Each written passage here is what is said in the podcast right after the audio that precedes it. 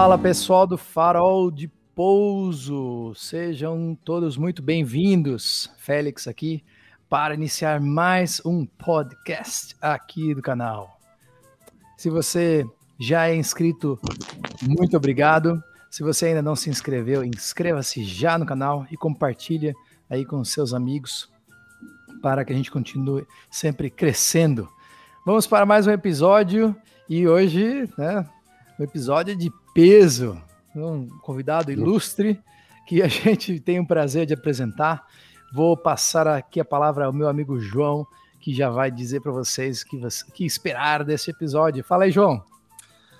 Fala, pessoal do Farol de Pouso, Félix, muito obrigado é, por passar esta, esta responsabilidade de apresentar o nosso convidado de hoje, tá? É, vai ser uma introduçãozinha um pouquinho longa, porque o cara tem muita experiência, né? Mas vocês não vão se arrepender do, que, do que tá vindo por aí, tá? Uhum. Nosso convidado foi mecânico de aeronaves e piloto de aeronaves pela Força Aérea Brasileira até 1974. Ingressou numa empresa chamada Transportes Aéreos Marília. Não sei se todo mundo tá habituado com esse nome. Lá em 1985, voo Bandeirante, Fokker 27, Fokker 50 até 1992, sendo chefe de equipamento do Bandeirante e do Fokker 27. Voo Fokker 100 de 92 até 98, ano que chegou o primeiro A330 para TAM. Voo A330 e simultaneamente foi gerente de manutenção na TAM Training Division de 2003 a 2005. Para quem não sabe, a TAM Training Division era a antiga escola de formação de pilotos da TAM, voou o A330 até a chegada do primeiro 777 Boeing 777 em 2008 e se manteve nesta aeronave até 2016. Vale ressaltar que nessas aeronaves o homem foi comandante, instrutor e examinador, né, chamado TRI, TRE. É, também foi professor doutor do curso de aviação civil na Embi Morumbi de 2015 até 2021 e também sendo diretor de operações da Flex e posteriormente Azul Conecta, de 2017 a 2021. Isso é a questão da profissão. Agora, no mundo acadêmico, o homem também, eu costumo dizer, o homem é uma máquina também, né? É bacharel em pedagogia, mestre em educação, doutor em administração de empresas, além de três especializações na Embi Morumbi, Fundação Getúlio Vargas, também conhecida como FGV, e no Instituto Tecnológico de Aeronáutica, o ITA. Seja muito bem-vindo, comandante Francisco Conerreiro Pérez. Muito obrigado. Muitíssimo bem-vindo, comandante Pérez. Obrigado. Um, obrigado. Prazer, um prazer imenso né, ter o senhor aqui com a gente. É, em nome das pessoas é, que estão ouvindo, é, é um privilégio ter alguém do seu gabarito aqui conosco. Muito obrigado. Fico muito feliz. Obrigado. Vamos lá, comandante. Então, uma primeira pergunta, né? É, que todo mundo já que ouviu essa introdução, né, agora está curioso para saber um pouco mais em detalhes, né, da sua formação e como é que foi para o senhor che chegar a ser né, um comandante, né, com todos esses cargos e, e, e, tudo mais. Como é que foi essa a, a sua carreira lá no uhum. começo? Conta um pouco sobre essa história uhum. de ter sido piloto, é, mecânico antes de se tornar piloto. Bom, é assim, eu, eu nunca pensei em entrar na aviação, essa é a verdade. Isso, eu era o boy, né, lá no centro de São Paulo, no Largo Paissandu, e, e, e, lá na Libero Badaró, que é perto do próximo ao viaduto do chá, tinha uma escola, que era o curso Thales, Centro Preparatório do Ar. Aí eu vi um panfleto, seja sargento especialista e ganha não sei quanto por mês, naquela época, parece que era um cruzeiro, né? Aí eu vi aquilo, tudo aquilo, falei, poxa, legal, né? Fica lá, não paga nada, estuda e, e fica numa boa, então eu acho que eu vou nessa. Aí eu fui pedir informação no, no curso ali, né, na, na Libero Badaró, e, e, eles me falaram, olha, você tem que fazer o, a, a preparação aqui e depois faz, faz o, o, o concurso. O concurso era bem disputado, era 20 mil candidatos para 400 vagas. Nossa. É, então, era. Então eu tinha que estudar firme, né?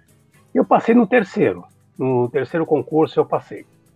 Uh, aí teve um episódio que, né, eu já eu, eu, eu, comento sempre, né? Que quase que eu não entrei porque tinha pechato, né? Eu, eu tinha acabado de fazer aquele exame médico para servir a aeronáutica e na sequência eu fui lá para fazer exame médico para escola de especialista, certo? Uhum. E aí no exame médico o, eu fui reprovado. Aí fui procurar saber e era pé chato. Eu falei, ué, mas para soldado eu não tinha pé chato, para sargento eu tinha pé chato. Tem coisa errada aí, pois é. certo? É. Aí o que fazer, o que, não fazer tal. E eu pensei, puxa vida, passar num concurso desse e é tipo nadar, nadar e morrer na praia, não vai ficar assim, não. Uhum. Aí eu fui no prédio do comando, lá no Cambuci. E na época, era em 69, e ainda nós estávamos muito próximo ao, ao, à Revolução de 64, né? Então ainda era domínio militar, a coisa era muito assim controlada, certo? Uh, quando eu cheguei lá no prédio do comando, eu disse assim, olha, eu queria falar com o comandante. Eu era um menino meio peitudo, entendeu? Quero falar eu, com o comandante. Eu ia usar essa expressão, é meio peitudo para Não, não, é. Mas a necessidade faz você ficar peitudo. Viu? Com certeza. Com certeza. Aí eu cheguei, aí o, o, o, o chamaram o oficial de dia, ó, oh, ele quer falar com o comandante. E disse que não é um assunto particular. Aí o oficial de dia, pode falar comigo, tal, não tem problema. Eu falei, não, com o senhor não, tem que ser só, é um assunto muito importante e é só com o comandante. Como aquela época tinha terrorismo, sequestro, tudo tal, o cara falou, bom, ele tem alguma coisa aí que, né, faz parte dessa confusão toda, porque de vez em quando explodia um carro na rua, o troço era meio complicado, né? Ah, aí eu, eu fui até o comandante, quando cheguei lá, contei a história do pé chato. Ele falou, de jeito nenhum, o que, que é isso? Aí chamou o coronel médico que ficava lá, né? Que era o diretor da área de saúde, né? Ele tinha um cargo lá da, do referente ao comando aéreo. Olha aí, como é que pode? Aí ele falou assim, olha, o, você vai ter que ir para o Rio de Janeiro fazer junta superior de saúde. Falei, olha, eu não tenho dinheiro nem para ir para o Cambuci, gente que como é que eu vou para o Rio de Janeiro? E é uma coisa que eu não tenho. Eu, eu, eu, eu para servir, eu não tinha pé chato. Como é que eu tenho pé chato? Bom, aí ele falou: bom, então você me arruma um atestado aí do médico aí para eu poder uh, seguir aqui a burocracia aqui. Nós vamos fazer aqui mesmo. Tá bom. Aí eu saí dali e por coincidência encontrei um enfermeiro na saída, um, um cabo enfermeiro. Falei: escuta, eu preciso de um atestado, assim, você sabe onde que faz? Olha, tem um cara muito bom aí, que ele é ortopedista, eu conheço, inclusive minha sogra vai lá, tudo tal, vai lá que é bom. Aí eu fui lá, no peito, não marquei entrevista, não marquei horário, nada, fui no peito, né? Cheguei para a secretária, era na Rua Augusta. Cheguei na secretária, falei, olha, uh, eu, eu preciso falar com o médico mas o senhor marcou horário? Não. Então o senhor não vai poder falar, não, mas eu tenho que falar com ele, é urgente. Aí me colocou para falar com ele, eu contei a história, ele olhou meus pés falou assim: Olha, você não tem pé chato, eu vou te dar uma, uma declaração. Quem é lá que, que você está conversando lá na aeronáutica? Ele é o coronel, nem lembro mais o nome, é uma pena. Não, ele foi meu aluno, dei aula para ele. Ele é meu aluno, não tem problema. Peraí que eu ligo para ele, ligou para o coronel lá e, e pegou falou: não, ele não tem pé chato, não, ele tem um tipo de pé diferente, assim, isso que ela falou aquele monte de coisa que eu não entendi nada. Aí, tá bom, muito obrigado, tal. Aí a secretária, tipo o leão de chácara, me brecou, né? Falou: bom, o senhor tem que pagar, né? Falei: olha, dinheiro não tenho. Bom, mas como é que nós vamos fazer? Eu falei: eu não tenho dinheiro, eu, a hora que tiver eu te pago. Mas como que você vem no médico e não traz o dinheiro? Aquele tempo não tinha convênio, tá? Sim. Aí chamou o médico, o médico olhou, deixa esse menino embora, deixa, olha, quando você se formar, você vem aqui e me dá, e se você quiser, também não se preocupe, tá? Fica de cortesia, que eu gostei da sua história, achei bacana. Olha aí. Bom, corri lá no comando de novo, procurei o, o comandante, uh, mostrei o atestado, ele chamou o coronel, aí marcaram uma junta lá na Rua Augusta, que era na Rua Augusta, o, ali perto da Paulista, que ficava o ASP, que era a Policlínica da Aeronáutica. Cheguei lá, entrei numa sala do diretor ali, cheio de médicos, todo mundo de branco ali, tinha uma meia dúzia, oito médicos, e aí eles falaram assim, tira o sapato. Eu falei, ai meu Deus do céu, né? Olha o chulé agora aqui, né? Tirar o sapato aqui, né? Eu vivia andando a pé na rua, né? Aí eu tirei o sapato tal, todo mundo ficou mexendo no meu pé. Aí falou, não, ele não tem pé chato. Ô, menino, corre lá no Comar e você vai embarcar para Guaratinguetá. Você vai ser... Vai logo, vai, parabéns tal. Aí eu saí da sala, nisso eu encontrei com um médico que estava de cabeça baixa. Foi o médico que me reprovou. Era um aspirante médico. Nossa. E um cabo falando para ele: não se preocupa, isso é assim mesmo, acontece. Ele falou: não, agora eu não vou ser promovido. E eu, mas eu nem parei, fui embora, né? Falei, eu não vou conversar com esse cara, não vou parar aqui, imagina, não tenho nada que fazer. Quando eu chego no comando, a, a, a, uma senhora que atendia, aquelas funcionárias civil do, da aeronáutica muito antiga, virou: ah, você não vai mais, só para o outro, outro semestre, porque já está fechada a turma. Eu falei: eu quero falar com o comandante. Não, não, então peraí, peraí, peraí, peraí, peraí. Aí, uh, peraí, aí viu, tal, mexeu daqui, mexeu. Não, então tá, olha, você vai ter que ir amanhã, viu? Você consegue estar amanhã às sete horas da manhã no Campo de Marte? Eu falei, sim, não, eu vou até agora se precisar. Mas você não tem roupa, não precisa. Eu vou agora. Não, não, não, não. Amanhã cedo decola um avião do Campo de Marte às sete horas da manhã e tinha o, o Conta, que, que tinha o CAN, o campo ficava no primeiro hangar ali do Campo de Marte, né? O, da, do lado da, da, da, avenida ali, né? O CAN era o Correio Aeronacional, né? Era ali, era ali, é do lado da Cavoc, que tinha aquela oficina de aviões e tal, aquele, bem ali no começo, era o primeiro.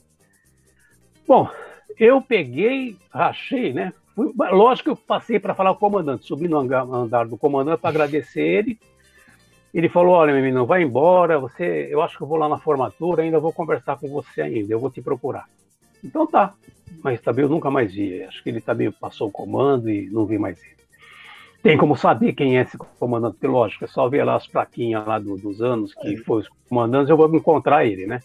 Bom, só essa introdução já foi uma lição de, de perseverança, de ir atrás, né? De não deixar passar não, a oportunidade, bicho. né? Você se esforçou não, tanto para conseguir, né? Não, e era um moleque que eu era educado, mas só que eu era tipo, sabe, eu ia atrás, bicho, eu ia atrás, é meu, é meu, não é, não é, entendeu? Uhum. Bom, aí eu chego pro meu, uh, porque o meu tio, que era meu patrão, tinha arrumado emprego no Ferro Velho, e uhum. falei para ele, olha, eu preciso a conta que amanhã cedo estou indo para Guaratinguetá que eu passei no exame. Bom, ele não acreditou, né? Lógico, moleque, né? Mal vestido, mas já passou para aeronáutica. E aquele tempo ser militar assim era uma coisa espetacular, né? Era os, dos melhores salários de militar, né? E tem um status danado, né? Ele, ele pensou, esse cara tá mentindo, esse menino aí deve ter andado bebendo, cheirou alguma coisa, ele tá falando bobagem, não é possível. Ó, amanhã cedo eu chego cedo, aí te dou dinheiro. Não, o avião decola às sete horas. Não, eles não vão decolar às sete horas, não, imagina. Sabe aqueles caras ignorantes? E, e eu dormia no ferro velho, né? Aí eu pensei, puta, eu vou a pé. Eu não tenho dinheiro, não tenho nada, levanto amanhã bem cedo, umas três horas da manhã, eu saio. Era ali em frente ao Corinthians, o ferro velho. Imagina, eu sou palmeirense em frente ao Corinthians, né? Quer dizer, puta, mas a gente às vezes tem que ficar amigo do inimigo, né? Bom, aí eu saí de lá e fui para uh, a pé, três horas da manhã, acordei, praticamente não dormi, né, para não perder horário bagagem não tinha, eu peguei só os documentos, botei no envelope, né? Que é os documentos mínimos que precisava, né? Pela matrícula e ó, fui embora. Fui a pé ali pela marginal. Só, só, que a marginal não é o que é hoje, entendeu? A marginal era mais deserta, não tinha muito movimento. Só que não tinha calçada, era uma coisa meio enrolada, mas deu. cheguei no Campo de Marte, cheguei muito cedo, seria umas 5 e meia mais ou menos, ou 5 e pouco. Tava lá o C-47, né? O DC-3 para ir para Guaratinguetá. Aí o mecânico, a hora que me viu ali e tal, esperando, falou: Você foi o primeiro a chegar? Eu falei: É, o primeiro, é. Não sei, cheguei agora. Então, só que o avião está em pane, não sei se vai sair hoje. Eu falei: Ih! falei: Nossa senhora, agora você sabia não sair hoje. Eu vou ter que caminhar de volta para casa. Puta, falei, ai meu Deus do céu, esse avião tem que decolar. Aí ficamos esperando o cara consertar o avião, ficamos esperando, esperando, esperando. Aí começou a juntar os alunos, aí eu conversei com a turma lá, tal. Bom, Aí um cabo da aeronáutica, o Francisco José Cogibida, falou, Pérez, vamos tomar um, comer um sanduíche aí. Eu falei, ó, oh, Cogibida, eu não tenho dinheiro. não, não, eu pago para você o sanduíche. Eu falei, então tá bom. Eu fui lá no, no, no, ali no Aeroclube, né, que tinha, tinha um restaurante, que era lanchonete e tudo. comi o sanduíche lá, voltei, o cara falou, ó, oh, tá pronto, a gente já estava procurando vocês, onde é que vocês foram? Já deu um esporro na gente, coisa em milico, né, Já arregaçou com a gente, né? Já começou já foi o primeiro, ah, foi o primeiro batismo, né? Foi um cacete tremendo ali, né, bicho? Só faltou mandar a gente pagar 10 lá, né?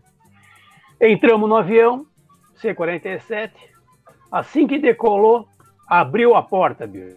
Deu uma pane lá e abriu a porta do cargueira. Só que o avião não é pressurizado.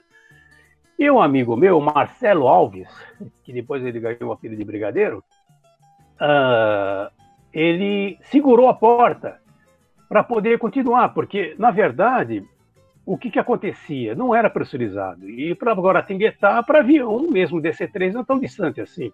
Exato. E ele fez um pouco de cena, segurando a porta, nem precisava, né? A porta não abre assim também, né? E depois eu aprendi que não é, você sabe que não abre. Aí uh, pousamos em Guaratinguetá, debaixo de chuva tal, aí tinha um ônibus da, da aeronáutica, pegamos o ônibus, fomos lá pro, uh, pro rancho, porque já era tarde, né?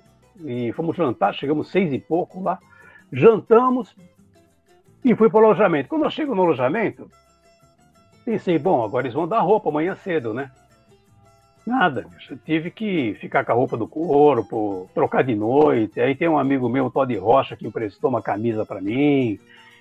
Foi assim, complicado o negócio. E só que a roupa, o uniforme chegou depois de 14 dias. Eu ficava secando a roupa no, na, na, cama, deixava pendurado e a, a cueca lavava à noite, torcia na toalha e foi indo assim. Bom, vamos chegar lá na especialidade, porque a história é longa, né? então, o que aconteceu? O primeiro semestre lá no, na Escola de Especialidade Aeronáutica, em Guaratinguetá, é uma das maiores escolas da América Latina. Ali é, uma, é fabuloso. Aí. Quem tiver assistindo, quiser visitar lá, eles aceitam visita, porque, inclusive, entra lá até o ônibus urbano. E tão grande que é a escola. É muito grande a escola. E tem 40 e poucas especialidades. Lá se forma todo o pessoal técnico da aeronáutica. Pouca gente sabe disso.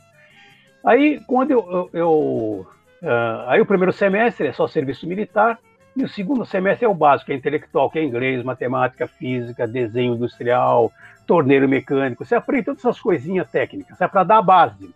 Porque no terceiro semestre, cada semestre seis meses, terceiro semestre a parte especializada. É aonde foi a história de, de ser mecânico.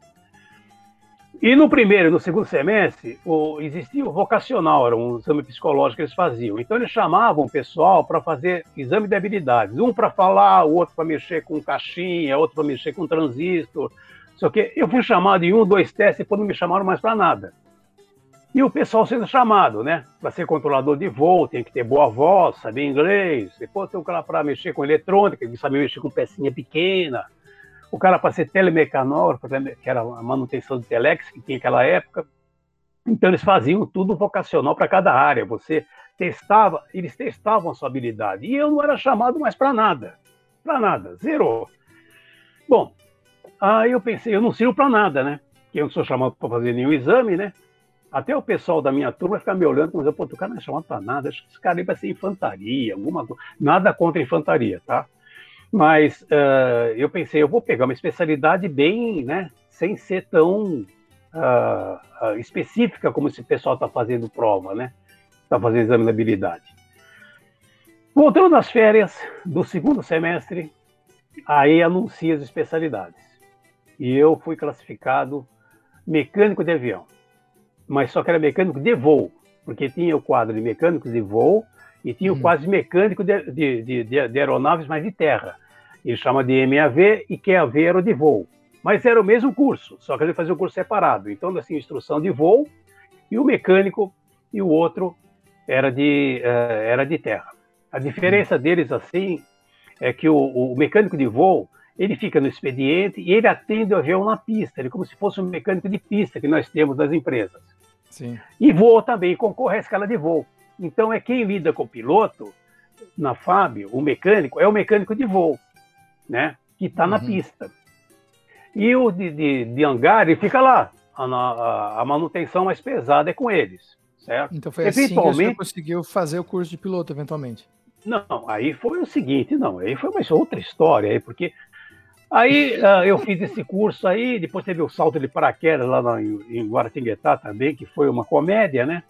que uh, foi no último semestre, o pessoal era sempre dispensado. Quem tinha bom comportamento não tinha nenhuma advertência. Os últimos três meses da escola você era dispensado toda noite.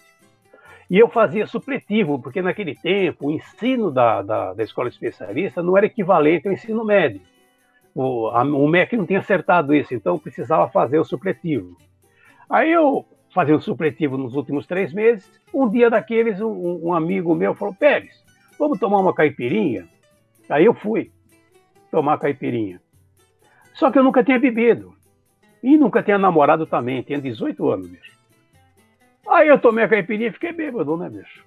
A caipirinha, para quem nunca bebeu, né? E tem que voltar para a escola. E tinha que se apresentar para o sargento de dia. A minha sorte, quando eu voltei para a escola, eu me apresentei para o sargento de dia. E o sargento de dia também gostava de tomar umas, Era o caveirinho, ele gostava de tomar uns aperitivos também. A hora que ele me viu, ele falou: Menino, o que você tem? É, eu tô com dor de cabeça. Ele soltou uma gargalhada, falou: É, essas dores de cabeça eu sempre tenho. Para com isso aí, vai dormir, não enche o saco. Aí eu fui deitar, a hora que eu, fui, eu deitei, a cama girou, entendeu? Eu não sabia o que era ser bêbado, né? A cama começou a girar. Uh, aí eu fechei os olhos, parou de girar. Falei, pô, tá legal, né? A cama não vira mais, né? Amanhã cedo para de virar, né? Só que eu acordei no dia seguinte, que era cedo, a cama tava virando ainda. Falei, bom, eu não fui tomar café, coloquei todo o equipamento que tinha que ser colocado, né? Que paraquedas reserva, tudo. Tal. Falei, vou direto pro salto, né? Sem café da manhã, sem nada. Que beleza. E aqui no seu no militar, ele usa muito equipamento, entendeu? É, você usa um monte de coisa, é faca, é um monte de troço que tem. Não é como o, o paraquedas civil. Você tem muito equipamento. A hora que eu coloquei tudo, eu me senti pesado, eu me senti firme no chão. Falei, ah, vai dar para saltar, né? Aí eu fui pro aeroporto lá de Guaratinguetá. E tava lá o búfalo lá para gente saltar, né? Uhum. Isso eu entro no avião, sabe aqueles a, a, que tem aquele negócio lateral de militar, que tu não senta lateral? E tem aquele mestre alto, tudo, cara, tudo nervoso. O treinamento é, foi com o Paraçar, né, bicho? Foi um troço assim, sem comentários, né, bicho? sem comentários. É muito puxado. É, é, você fica um mês só na pauleira fazendo um monte de, de, de caminhada, uh, saltando de torre. Pô, tem um troço assim bem radical mesmo. Bom, aí estava todo mundo na lateral, assim, vários alunos na lateral, e só quem saltava é quem era de voo, quem não era de voo não salta, né? Porque quem voava tinha que saltar. Porque naquela época tinha o tal do B-25. Eu cheguei a fazer, meu primeiro voo foi no B-25. Bombardeio da Segunda Guerra Mundial. Só lenda da, da aviação, só. Bah. É. Foi o primeiro avião que eu fui tripulante. E foi numa missão de tiro em Ubatuba. Tá? E depois o avião aposentou, não voou mais que deu corrosão na asa. Já era velho daquele tempo, hein? Bom, aí na hora de saltar, certo? na hora de saltar. Eu, uh, eu não estava bem, lógico que não estava, estava muito branco. Aí chegou o mestre de salto, deu uma porrada assim no meu capacete. Ah, tá vivo, menino? Eu sabia que você ia afinar, você. É porque era magrinho, pô. Eu era muito magro, né? Era muito miudinho, né? Tá bom. Quando chegou na minha vez, você tinha que ficar uh, em fila para saltar e, e abrir a rampa, né? Só que o piloto, o que, que ele faz para reduzir a velocidade? Ele reduz a potência e levanta o nariz, lógico. E nisso forma uma ladeira, uma pequena ladeira. Todos os alunos que chegassem, chegavam ali para saltar, o mestre salta e fica na porta, ele fica na porta ali amarrado, ele joga o cara, porque ninguém vai direto, não vai. Não tem macho para isso, bicho, não tem. Só que eu desequilibrei, porque eu tava grog, né, bicho, eu não tava bem. Na hora que eu fui andando, bicho, eu passei direto, mesmo nos lotados, assim, uau! Pulei. Mili 1, mili 2, mili 3, velame. Velame, aí eu olhei para cima, tudo preto, né? Porque o capacete virou e eu não enxergava mais nada. A hora que eu falei, meu Deus, eu morri, fui botar a mão na cabeça. Na hora que fui botar a mão na, na cabeça, no rosto, tava o capacete. Acertei o capacete e falei, puta, não morri, eu tô vivo, né? Sarei da bebedeira na hora, bicho. Foi uma coisa impressionante. Fiquei bom, bicho, bom. E, uh, também não é porque tá de ressaca que vocês vão pular de paraquedas, né? É, dica pra, eu ia falar dica para quem fica de muito é, ressaca aí, ó. Mas, meu, fiquei bom na hora, bicho. Assim, deu pá, fiquei zerado. Mas, mas quando eu, eu, eu, eu aterrei, né, que eu cheguei no solo com paraquedas, eu caí numa lagoa abandonada, aquela lagoa que está se secando, Aí foi barro para tudo quanto é lado, tudo, tal, aquela confusão toda, barro. Meu Deus, recolhi o paraquedas, fui pegar o ônibus. Quando eu cheguei para entrar do ônibus, não entra no ônibus, que você está muito sujo, vai porcalhar tudo. Fica aí no estribo do ônibus aí. Era um papa-fila, não sei se vocês conhecem, né? O papa-fila, antigamente, era, era uma carreta que tinha um ônibus atrás. A, a parte do, do, do de trás não era carga, era um, um, uma cabine de ônibus. Entendeu? A gente chama de fila, do um FNM. Se entrar na internet, vai ver isso daí. É bem interessante. Aí entrei lá, falei, nossa senhora, que desgraça, né? Bom, mas ainda bem que eu tô vivo, acabou, saltei, vou me formar aí daqui dois meses. Tá bom, vamos pro debrief no cinema. Quando chega no debrief no cinema, bicho, Tô lá no... Eles não deixaram entrar no cinema. Falou: está muito sujo, fiquei na porta. Mas só que o, o, capitão lá, o pessoal brabo do Paraçar, aqueles cara musculoso, aqui naqueles filmes que você vê de, de infantaria americana, a mesma coisa, bicho, mesma cena. Aí o cara um apresentou pro outro, aquela, aquela coisa de milico forte mesmo, batendo coturno, tudo tal. Aí eu gostaria de elogiar um, um único o único homem que não parou na rampa. Ele é muito corajoso. Eu vou chamar aqui o, o aluno Pérez. Eu falei, meu Deus do céu. Aí eu já podia entrar. Tava sujo, mas podia entrar. Aí eu De briaco passou a, passou a machão. Puta que. Ai, meu Deus do céu. Aí me apresentei, tal, tal aquele negócio todo. Ah, ok, olha, nós queríamos te convidar você para ser paraquedista. Eu falei, não, eu vou virar alcoólatra, né? E como é que eu vou ser paraquedista? Aí eu sei que eu consegui me livrar deles, acabei indo para Natal, mas coincidentemente, aí que vai entrar uma coisa interessante. Coincidentemente, lá era o centro de formação de pilotos militares, certo? E hum. meu chefe era o Bambini, o Brigadeiro Bambini.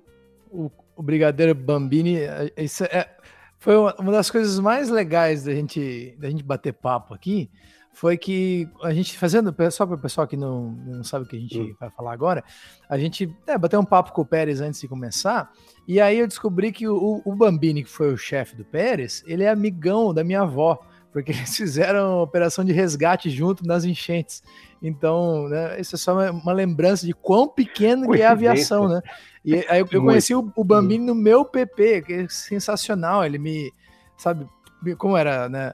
é, conhecido, né, da, né, neto da, da, dona Alda desde sempre, e, e, amigos, né? Ele falou: Não, quando você for para Brasília, vai me visitar. Aí eu fui lá visitar ele, e ele ainda até né, é, me recebeu lá na, no ministério e tal. E falando no Correio Aeronacional também, muita gente não, não conhece o Correio Aeronacional.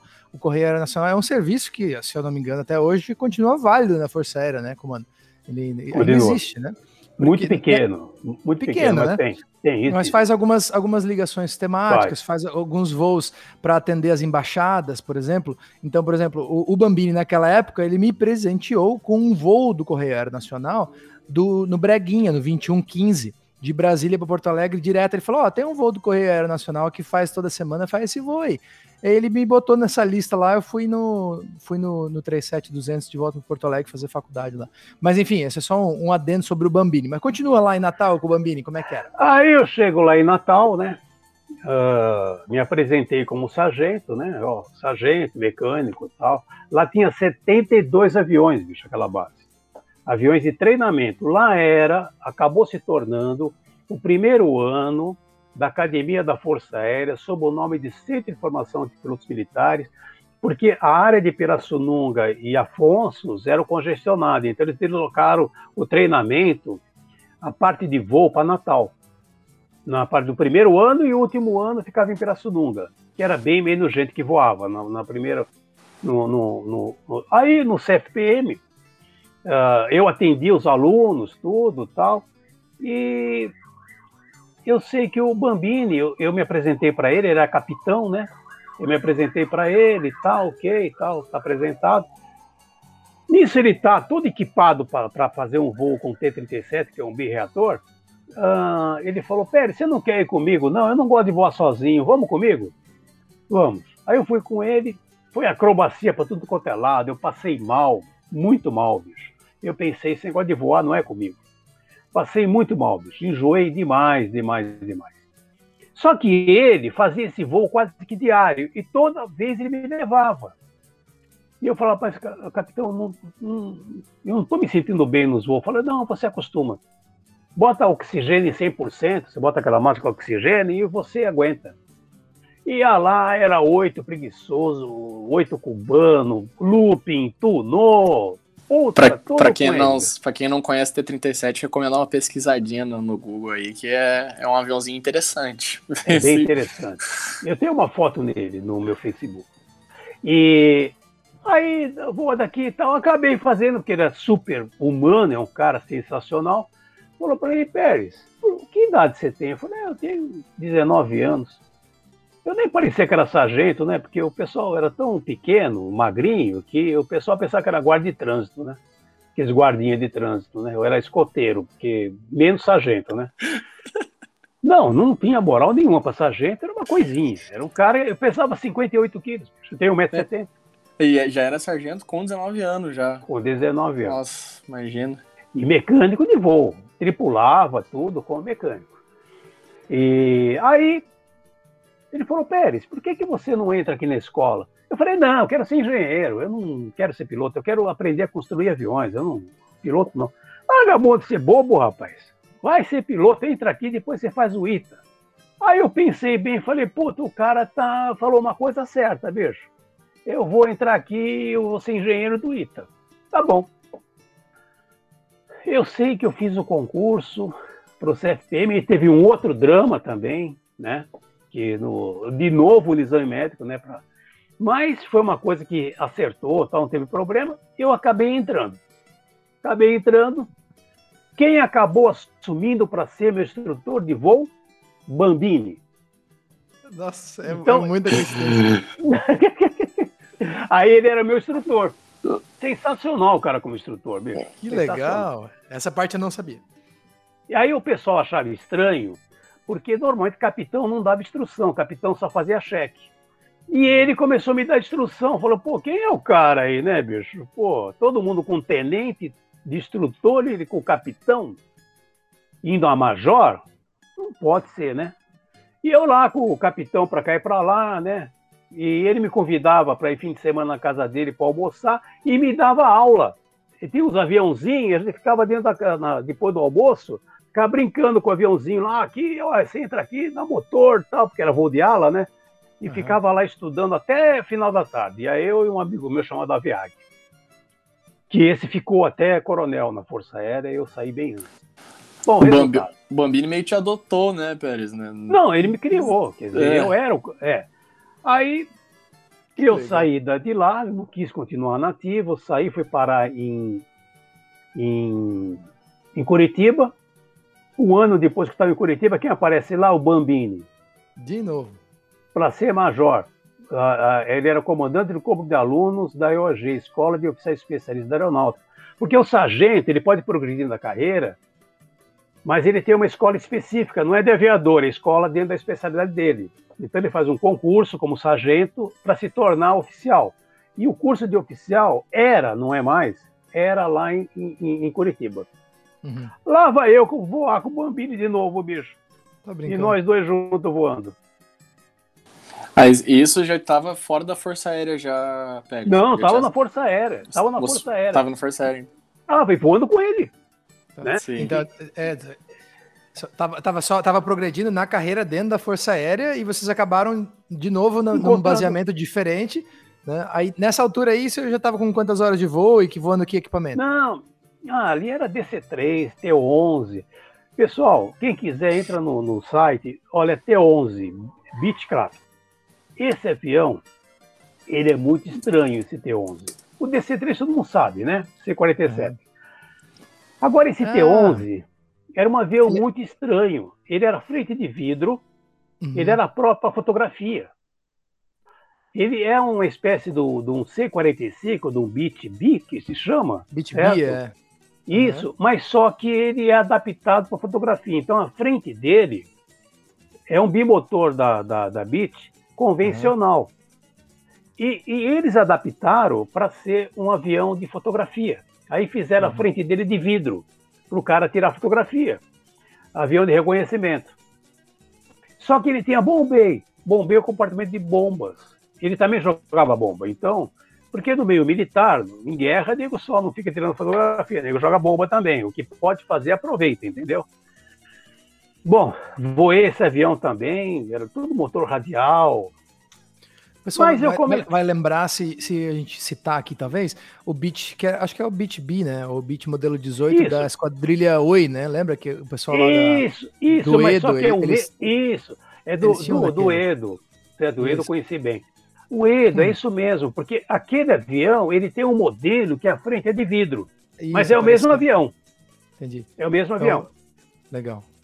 Então, se você entrar na, na internet e botar T11 uhum. fabricação Bitcraft, você vai aparecer. É uma coisa, você não, não parece uma muriçoca, você não entende se aquilo é avião, sabe? O que, que é aquilo, certo? É feio. Bom, é. Então, gente, foi assim. A minha história de, de aviador foi essa. Eu tive algumas histórias com mecânico de voo também, porque eu era muito miudinho e ninguém acreditava em mim que eu era mecânico. Quando me apresentava para o comandante do voo, major, coronel, brigadeiro, os caras não acreditavam que eu estava lá, porque, pô, como é que pode um menino desse ser mecânico, entendeu? Porque tinha problema da idade. Às vezes, quando você é muito velho, você é discriminado. Quando você é muito novo, também. Então, moçada, não o coloca a sua, o seu conhecimento, não se intimide por ser novinho. E nem o dia que você ficar mais velho. Eu, eu acabei de. Eu acabei hum. de encontrar uma conhecida e perguntou o que, que eu fazia, não sabia o que eu fazia. Eu, não, eu sou voo no táxi aéreo. Nossa, Ainda bem que você não foi em linha aérea, senão nem entrava no voo contigo, brincando, né? Mas também, eu também sou, eu sou mesmo estereótipo também, miudinho, alto, magro, cara de, de criança. E a gente tem preconceito, não tem? As pessoas olham para você e, e, e, como o mais velho também, o pessoal acha, nem todos são assim, é que o pessoal passa numa certa idade e acha que o cara tá meio gagá, xarope, não escuta tal, e nem todo mundo é assim, entendeu? É, tem um povo que é desse jeito. Infelizmente tem um pessoal que passa dos 50 e fica meio virado, entendeu? Mas não é todo mundo que é assim, certo? Não é todas as pessoas que são. Tem gente com 90 e poucos anos que é um cara super lúcido, o cara até trabalha. Quer dizer, não depende muito da pessoa. Verdade. Eu sei que essa história aí de depois de aviador também, eu tive uma emergência com um brigadeiro uma vez a bordo o trem de pouso não descia. E aí eu queria. Uh, tem um procedimento de emergência para descer o trem de, de pouso no BTB, mas aí eu era mecânico, não era, não era piloto, não. Eu estava hum. de mecânico, que tinha em Natal também, BIT também, igual da Esquadrilha Oi.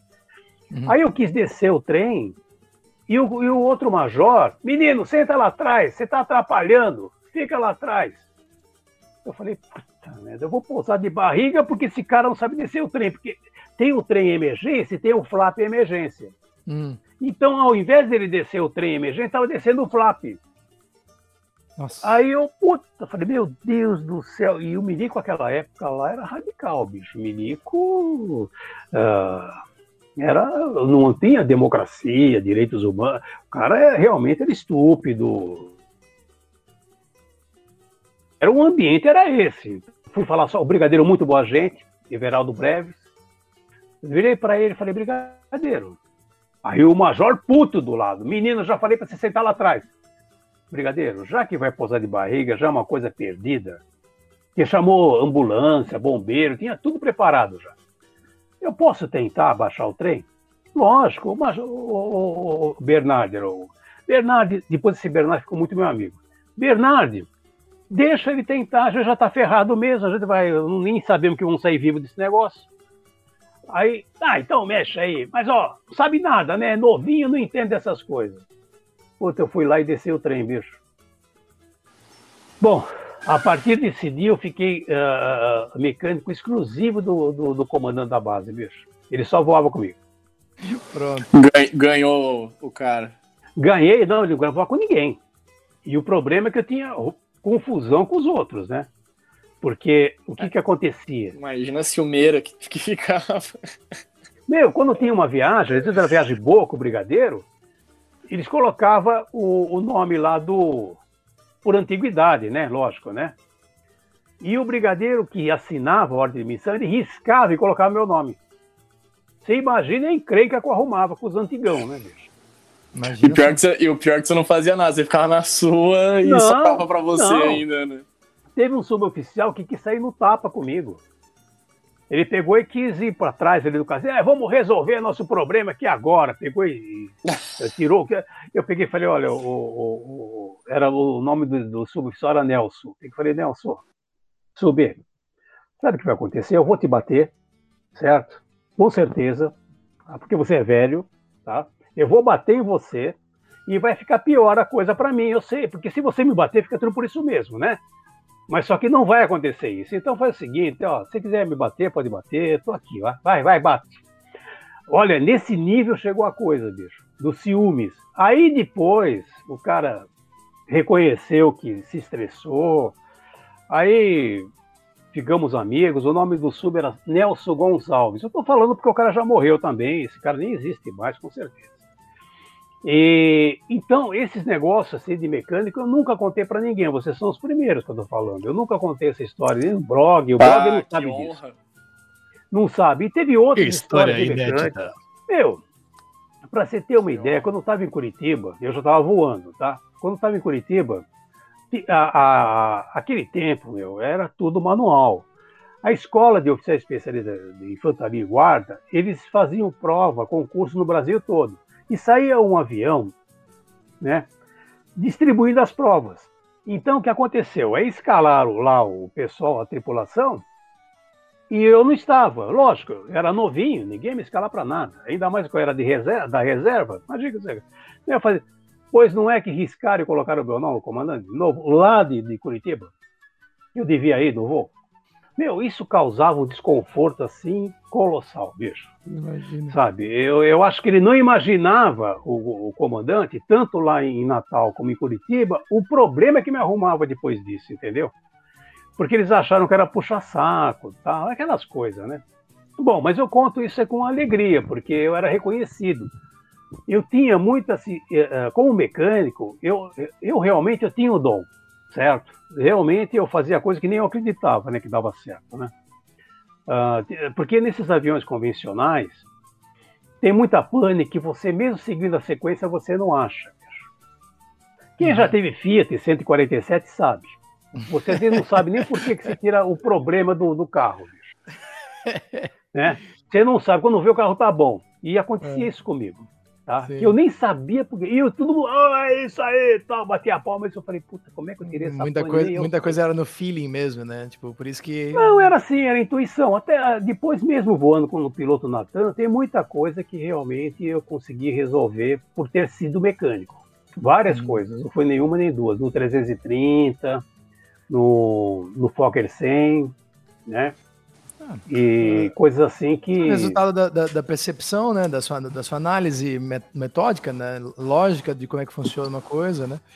É, mas Bom, então, hoje, hoje então em dia é outra história, né? Também é, compl é complicado, história. você não pode mais fazer troubleshoot para a empresa, né? Você não, não, não, é encorajado você ir muito a fundo, né? Então, Olha, assim, para o pessoal não confundir as coisas, né? Na, eu, na aviação antiga ó, era outra.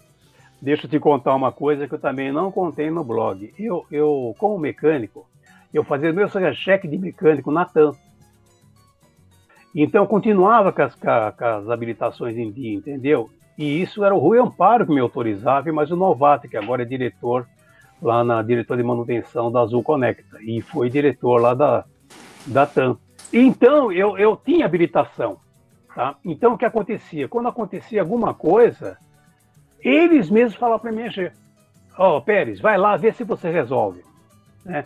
Pérez, olha, mexe em tal coisa, assim, desce lá no porão no avião e quiser tal, tal lugar. E eu ia lá e acertava.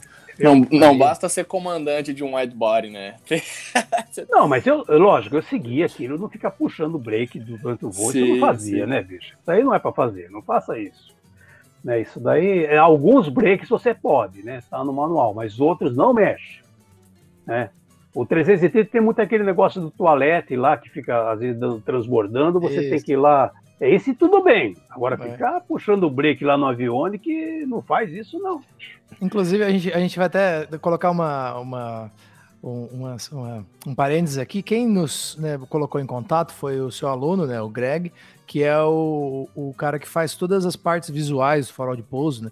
E a gente estava justamente falando sobre esses dias, sobre quais são os itens que a tripulação pode, né, que é crew deferral, né? E o toalete é, é uma, essas bombas de toalete, tem umas coisas assim. É uma delas. São, que, que são crew deferral, né? Que, então, assim, para o pessoal que está ouvindo aí, que são, né, por exemplo, o, o encosto do assento, né, atrás, da, da, são coisas, né, ou o próprio é. CB do assento, tem algumas coisas hoje em dia que, né, que e pode. tudo que, o, o, que a tripulação pode fazer, né, o, o deferimento, né, o deferral, né, autorizar a manutenção, está sempre super claro escrito no manual, né? Então, salve também para o Greg, que colocou a gente em contato. Bom, vamos lá, vamos continuar na história que está muito boa, né, comando? Bom, Aí, olha, eu para chegar, por que, que eu resolvi ser piloto, o que foi que aconteceu e por que virou mecânico, tive que contar essa história porque é isso. Eu contei rápido e reduzido, tem muitos episódios aí pelo meio.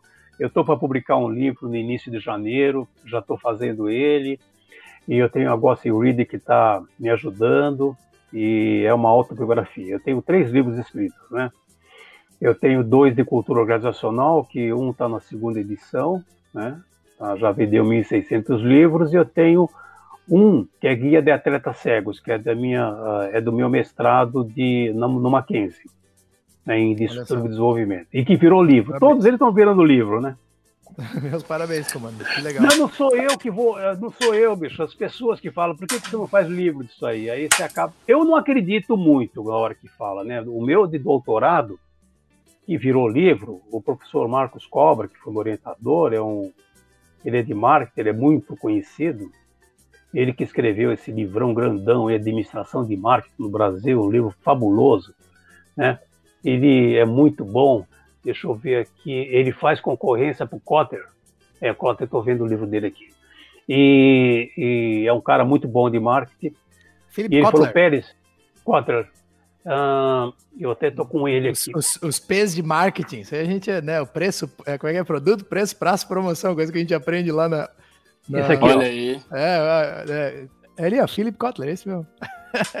aí, pessoal. Esse, então, ele é concorrente. Eu tenho aqui do Cobra, lógico, né? Eu não vou deixar de ter o do Cobra, né? Puta, não tá muito na vista, não, mas então... é parecido, mas só que é em português. Esse aqui fala coisa dos Estados Unidos, mas ele é uhum. gênio, os dois são gênios. E falou, Pérez, vamos fazer um livro. Eu falei, ah, tá louco. Puta. E deu certo, a editora Atlas aceitou, tá é. sendo vendido há mais de quatro anos, o livro tá aí, tá à disposição em qualquer, qualquer livraria.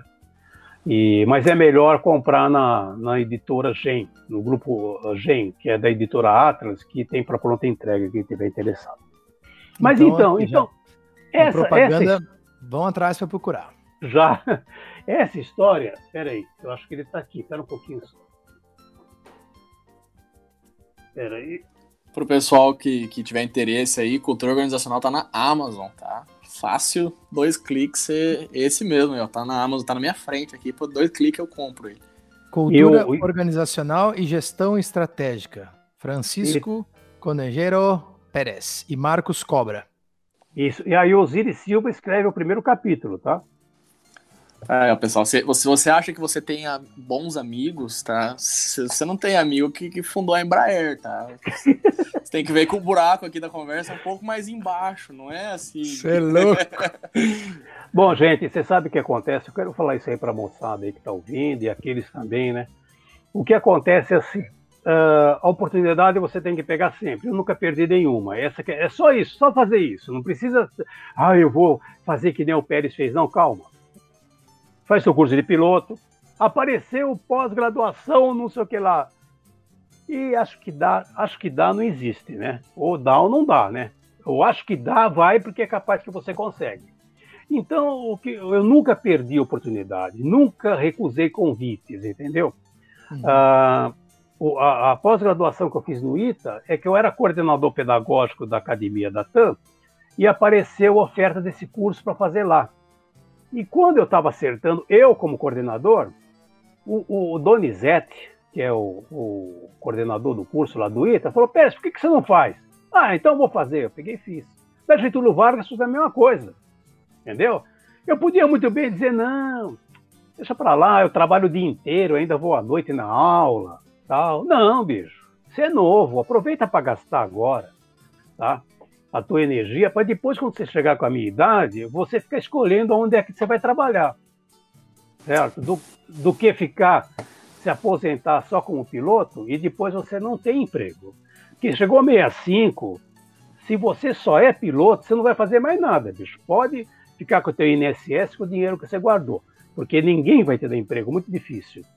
Certo? Pérez, é muito legal isso que você, que você comentou. Gente, eu, eu comentei no início, né, que você fez, fez a, a sua graduação, fez mestrado, doutorado, muitas especializações, né, não foi uma nem duas, foram algumas.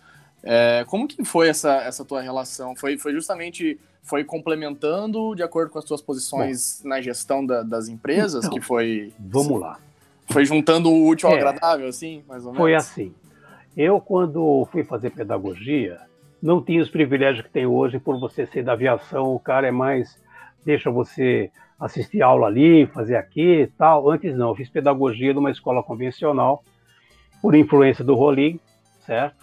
Uh, que o Rolim ele me colocou nessa de formação de instrutores. Eu trabalho com isso há muito tempo, com formação de instrutores. Eu acho que eu montei o primeiro curso no Brasil que é pedagógico para instrutor mesmo.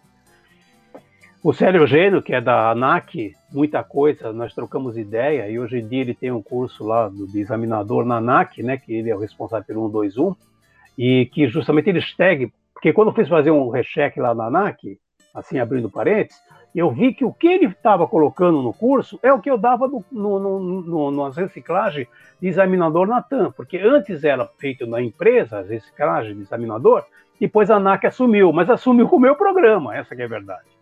E lógico, o Célio Jean é uma pessoa muito competente, né? E o Colares. Então eles colocaram mais coisas, lógico, eles colocaram mais embasamento. Você fica uma semana lá na, na ANAC fazendo esse curso aí. Quer dizer, eu estou dizendo que algumas coisas eles pegaram de mim no início. Não sei como é que está agora.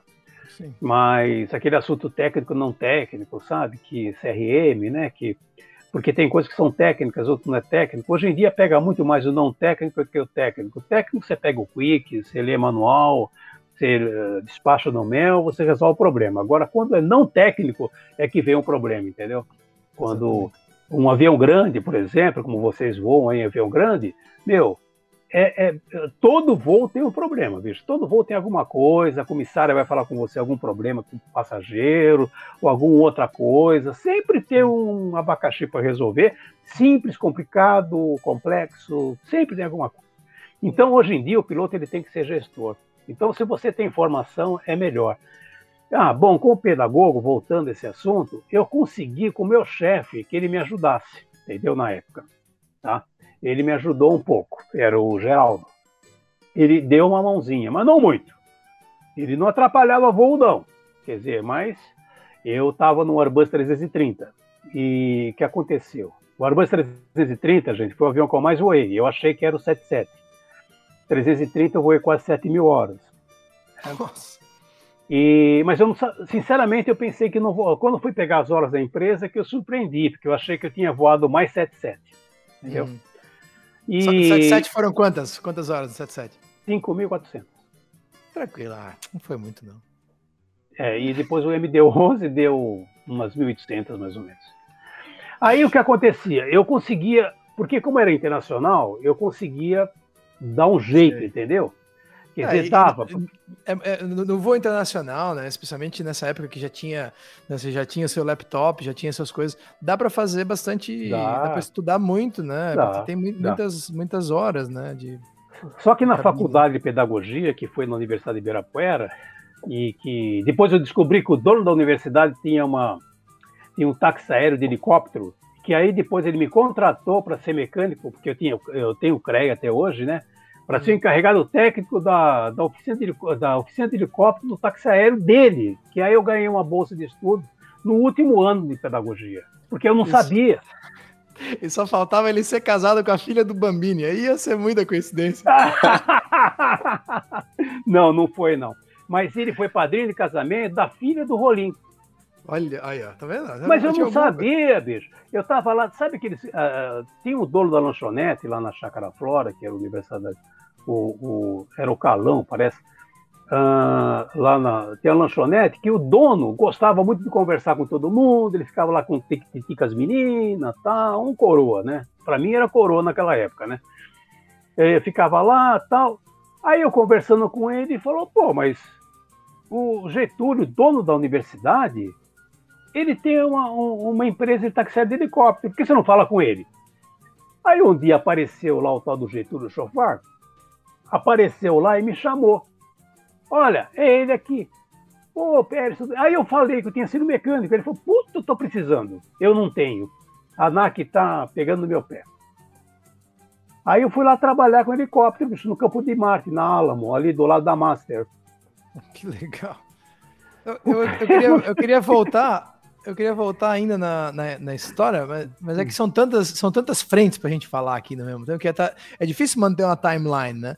Porque agora Não a gente está falando um pouco, um pouco sobre essa questão da, né, do, do, da sua, dos seus paralelos, assim, mas eu realmente. É, a gente ia precisar de umas, umas três, quatro horas para poder conversar com tudo em bastante detalhe, né? Não dá, não dá. Né? E assim eu estou falando muito rápido, mas para resumir, eu sempre, eu nunca larguei da manutenção, só larguei há cinco anos atrás, porque eu hum. sempre levei manutenção, eu sempre tomei conta de alguma oficina, bicho. Pronto, resumindo. Eu nunca fiquei sem nada. Eu não saí da, da, da, Quando eu saí da Força Aérea, eu era piloto e mecânico ao mesmo tempo, porque o pessoal me contratava porque eu tinha todas as carteiras, entendeu? Hum, hum. E era mecânico de primeira categoria, que uh, eu era mecânico full, então todo mundo precisava. Então, quando o cara, lá em Londrina, que eu voei em Londrina, quando descobriram que eu tinha uh, todas as carteiras, eu fui ser gerente de manutenção da, da Avipar, um, um, hangar grande que tem aqui em Londrina, do lado esquerdo do aeroporto. Uhum. Então, eu aí eu saí, vim para São Paulo, aí depois eu estava na TAM, aí um amigo, o Ramp, que era do Aeroclube de, do, de Ribeirão Preto, ele precisava também, aí eu sempre fiquei atrelado com alguma oficina, gente. Sempre fiquei. Uhum. Eu nunca larguei a graxa. Entendeu? Ah, bom, então, por lado acadêmico, eu fiz pedagogia, difícil, porque tinha 86. Ah, eu estava numa a sala de pedagogia, era 86 alunos. E só tinha um homem que era eu. Só um homem. O resto tudo mulher. Então você imagina 85 mulheres numa sala de aula. Então, eu peguei amizade com o pessoal e às vezes eu assistia aula de manhã num campus e assistir à noite no outro, dependendo da minha escala. Aí acharam que eu tinha caso lá com um professor lá. Bom, eu não tenho nada contra para quem é gay, não é, coisa nenhuma, mas eu não era, eu não tinha nada com o cara, bicho. Mas eles achavam, porque o, o, rapaz era meio esquisito e não era nada do que pensavam, porque às vezes se faz juízo das pessoas sem ter a mínima ideia do que está falando. Totalmente. Aliás, a gente não consegue tomar conta da nossa vida, vai tomar conta da vida dos outros, que ah, o outro faz, é, né? É o que quando é. tu tava lá só tentando resolver a tua vida, fazer faculdade em, em, em, campos diferentes, porque não usar uma, uma desculpa, porque, ah, não, não vou conseguir assistir as aulas que eu tô voando, tu tava achando solução, tem gente achando fofoca, né? Então acontece. Bom, então fiz pedagogia, depois eu tenho uma amiga minha, Denise, que ela era, ela trabalhou jornalismo na, na TT, que era do, da TAM, Associação de Diplomas da TAM, ela falou, Pérez, eu tô, eu, eu tô no Mackenzie, estudando lá e lá tem um mestrado lá. Por que você não faz o mestrado? Eu não aguentava esses convites, entendeu? Eu, quando eu vi, eu já ia atrás, né?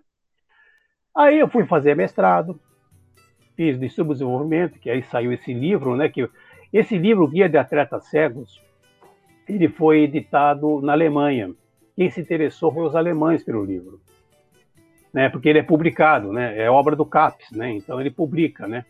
E os alemães localizaram e ele, tá, ele foi editado, continua editado na Alemanha e ele é impresso nos Estados Unidos. Só que é para pesquisador, gente. Para ler não é uma coisa assim como cultura organizacional, não é. É coisa para pesquisador. Porque não, dá, não dá pra ler tipo Harry Potter. Assim. Não, não, não, bicho, não dá. Porque é livro de pesquisa, entendeu? É um livro que uh, dá uh, é relações motivacionais que tem entre o, o, o, atleta cego e o guia. Então eu trato dessa relação, entendeu? Então isso aí é, é, tem muita psicanálise, então e psicologia do esporte. E eu fui corredor também de maratona, tudo, um monte de coisa aí. Tem essa história também. É, cada vez é, é uma, é uma é, cada vez sai um animal diferente da cachola. Não é, não é, não é, não é só o coelho ou a pomba. Sai lagarto, sai tudo. Bom, e aí o que aconteceu? Eu fiz essa, esse mestrado e aí depois surgiu o, a oportunidade de fazer doutorado no Uruguai. E aí eu fiz. Uh, só que é o seguinte, o curso do exterior, o estrangeiro, eles ficam de olho no estrangeiro, porque às vezes acham que o estrangeiro está indo lá, ainda mais aqui no Mercosul, que você vai lá pensando que o cara vai te quebrar o galho, entendeu? O brasileiro tem essa mania. Então, lá no Uruguai, o curso de doutorado tinha 80 alunos, só se formou 11. Ninguém, porque vai todo mundo lá achando que vai fazer lá um paper lá e vai pegar o diploma de doutorado. E não é assim, é pior do que aqui. Então, moçada, não faça um curso no exterior, a não ser que seja uma especialização, alguma coisa que você queira fazer para aumentar. Ah, quero fazer em Harvard lá, finanças, uma pós, tudo bem. Mas se for para ser doutor e mestre, faça no Brasil, porque o Brasil complica muito para convalidar diploma, bicho. Você nem imagina como esse troço é complicado. A PUC Ai, cobra 20 mil reais para poder validar o diploma. Quer dizer, não compensa. Né? A não ser que você tenha uma coisa, aí onde vocês estão, na Terra, que você, ah, não, eu quero fazer aqui um, um curso que é bacana, ele vai me agregar conhecimento, faça pelo conhecimento, não pelo título. O título no Brasil não vai valer nada. Entendi. Doutor, eu sou de qualquer lugar do mundo, mas eu, para trabalhar como doutor numa universidade, eu tenho que fazer convalidação do diploma. Agora facilitaram mais, né? Tá um pouco mais uhum. fácil. Ô, ô Pérez, a gente sempre tem, quando a gente trabalha muito com questão de, de formação de, de pilotos, instrução, acaba entrando muito no assunto de fazer ou não fazer faculdade. Eu acho que você já tem uma opinião a respeito. Tenho, lógico. Né? Mas como que, como que isso te facilitou na, na, no sua, na, na, tua carreira profissional? Vamos lá. Bom, primeiro que, assim, o, o que me facilitou ser pedagogo, né? Uh, primeiro foi que eu consegui realmente dar um norte para o curso de formação de instrutores, porque o primeiro curso que eu fiz, que foi a Amanda do Rolim, que ele queria fazer um curso de formação de instrutores, foi um verdadeiro fracasso, porque eu não era pedagogo, não era psicólogo, não sabia de nada, certo?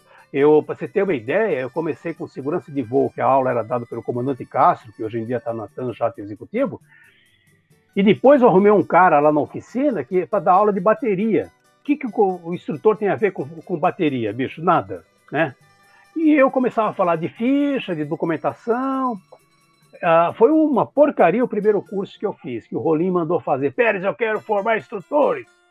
Eu falei, tá bom. Só que passou dois dias e falou, cadê o curso? Eu falei, pô, tá, bicho, eu nem sei nem o que, que é isso. Não, vai fazer segunda-feira, começa o curso. Lá pega o cara, o Bueno da escala aí. Perto os, os comandantes instrutores aí que vai fazer curso segunda-feira. Ah, não dá, dá sim, pode botar os caras aí que eles vão fazer curso dois dias e o último dia comigo, ele falou. A uma hora da tarde eu quero todo mundo no segundo dia que eu vou falar com ele. A reunião com ele começou uma hora da tarde e foi até 10 da noite, bicho. Ele fez churrasco. Nossa! Aí virou sucesso por causa dele, porque por causa minha, bicho. Aí eu comecei a ficar preocupado, porque eu disse, poxa, como é que eu vou ficar dando aula para esses caras? Não sei nada, bicho. Não sei nem que dia é hoje, bicho. O que, que eu vou dar aula de instrutor? Não sei nada. Aí foi onde que eu acabei fazendo pedagogia. E isso me ajudou. Então, é para vocês saberem que a formação superior, pessoal, ajuda você não a ser só aviador, a você poder fazer outras coisas dentro da empresa que também te destaca profissionalmente a mesma coisa. A mesma coisa não, te agrega valor para você e é uma coisa que você pode fazer depois que você parar de voar, certo? Ô Pérez, agora que a gente está aqui conversando, não sei se o senhor vai lembrar, mas a gente, a gente trabalhou no, né, no mesmo, no mesmo tempo, no mesmo período, quando eu trabalhei, eu fui facilitador de CRM lá na, na TAM. Então a gente teve algumas reuniões, algumas coisas que a gente se encontrou lá. Talvez o senhor não vai lembrar, porque eu era, né, copiloto ali, estava ali em, em, embaixo do, lá trabalhando com a Dani, né? Mas eu, eu concordo, né? E inclusive depois quando eu fui né, virar né, expat, fui, fui voar fora, uma das coisas que mais me perguntaram foi sobre a minha instrução, né, a minha, minha formação como instrutor de CRM e como que foi trabalhar na, na companhia aérea, né, na TAN no caso, como que tinha sido trabalhar num, num trabalho que não fosse ligado né, com, com a pilotagem, né? Então, eu, eu imagina, eu com, com a minha experiência aqui comparado com a sua não é nada, eu, eu, posso já concordar, porque realmente já fez, fez a diferença não, na minha carreira, com certeza. Ajuda. E tem uma coisa, e você começa a aprender a resol resolver problemas com mais facilidade. A tua cabeça aumenta, ela fica mais humana, entendeu? O piloto é muito técnico. Certo? Essa é a verdade. Quando você começa a fazer esses cursos assim, você fica um pouco mais assim, uh, uh, uh, não mais que... maleável, vamos dizer assim, né? É, não, você entende melhor as coisas, sabe? Você tem um outro entendimento. Eu não, eu, eu só gostava das minhas filhas. Agora eu gosto de todas as crianças, certo?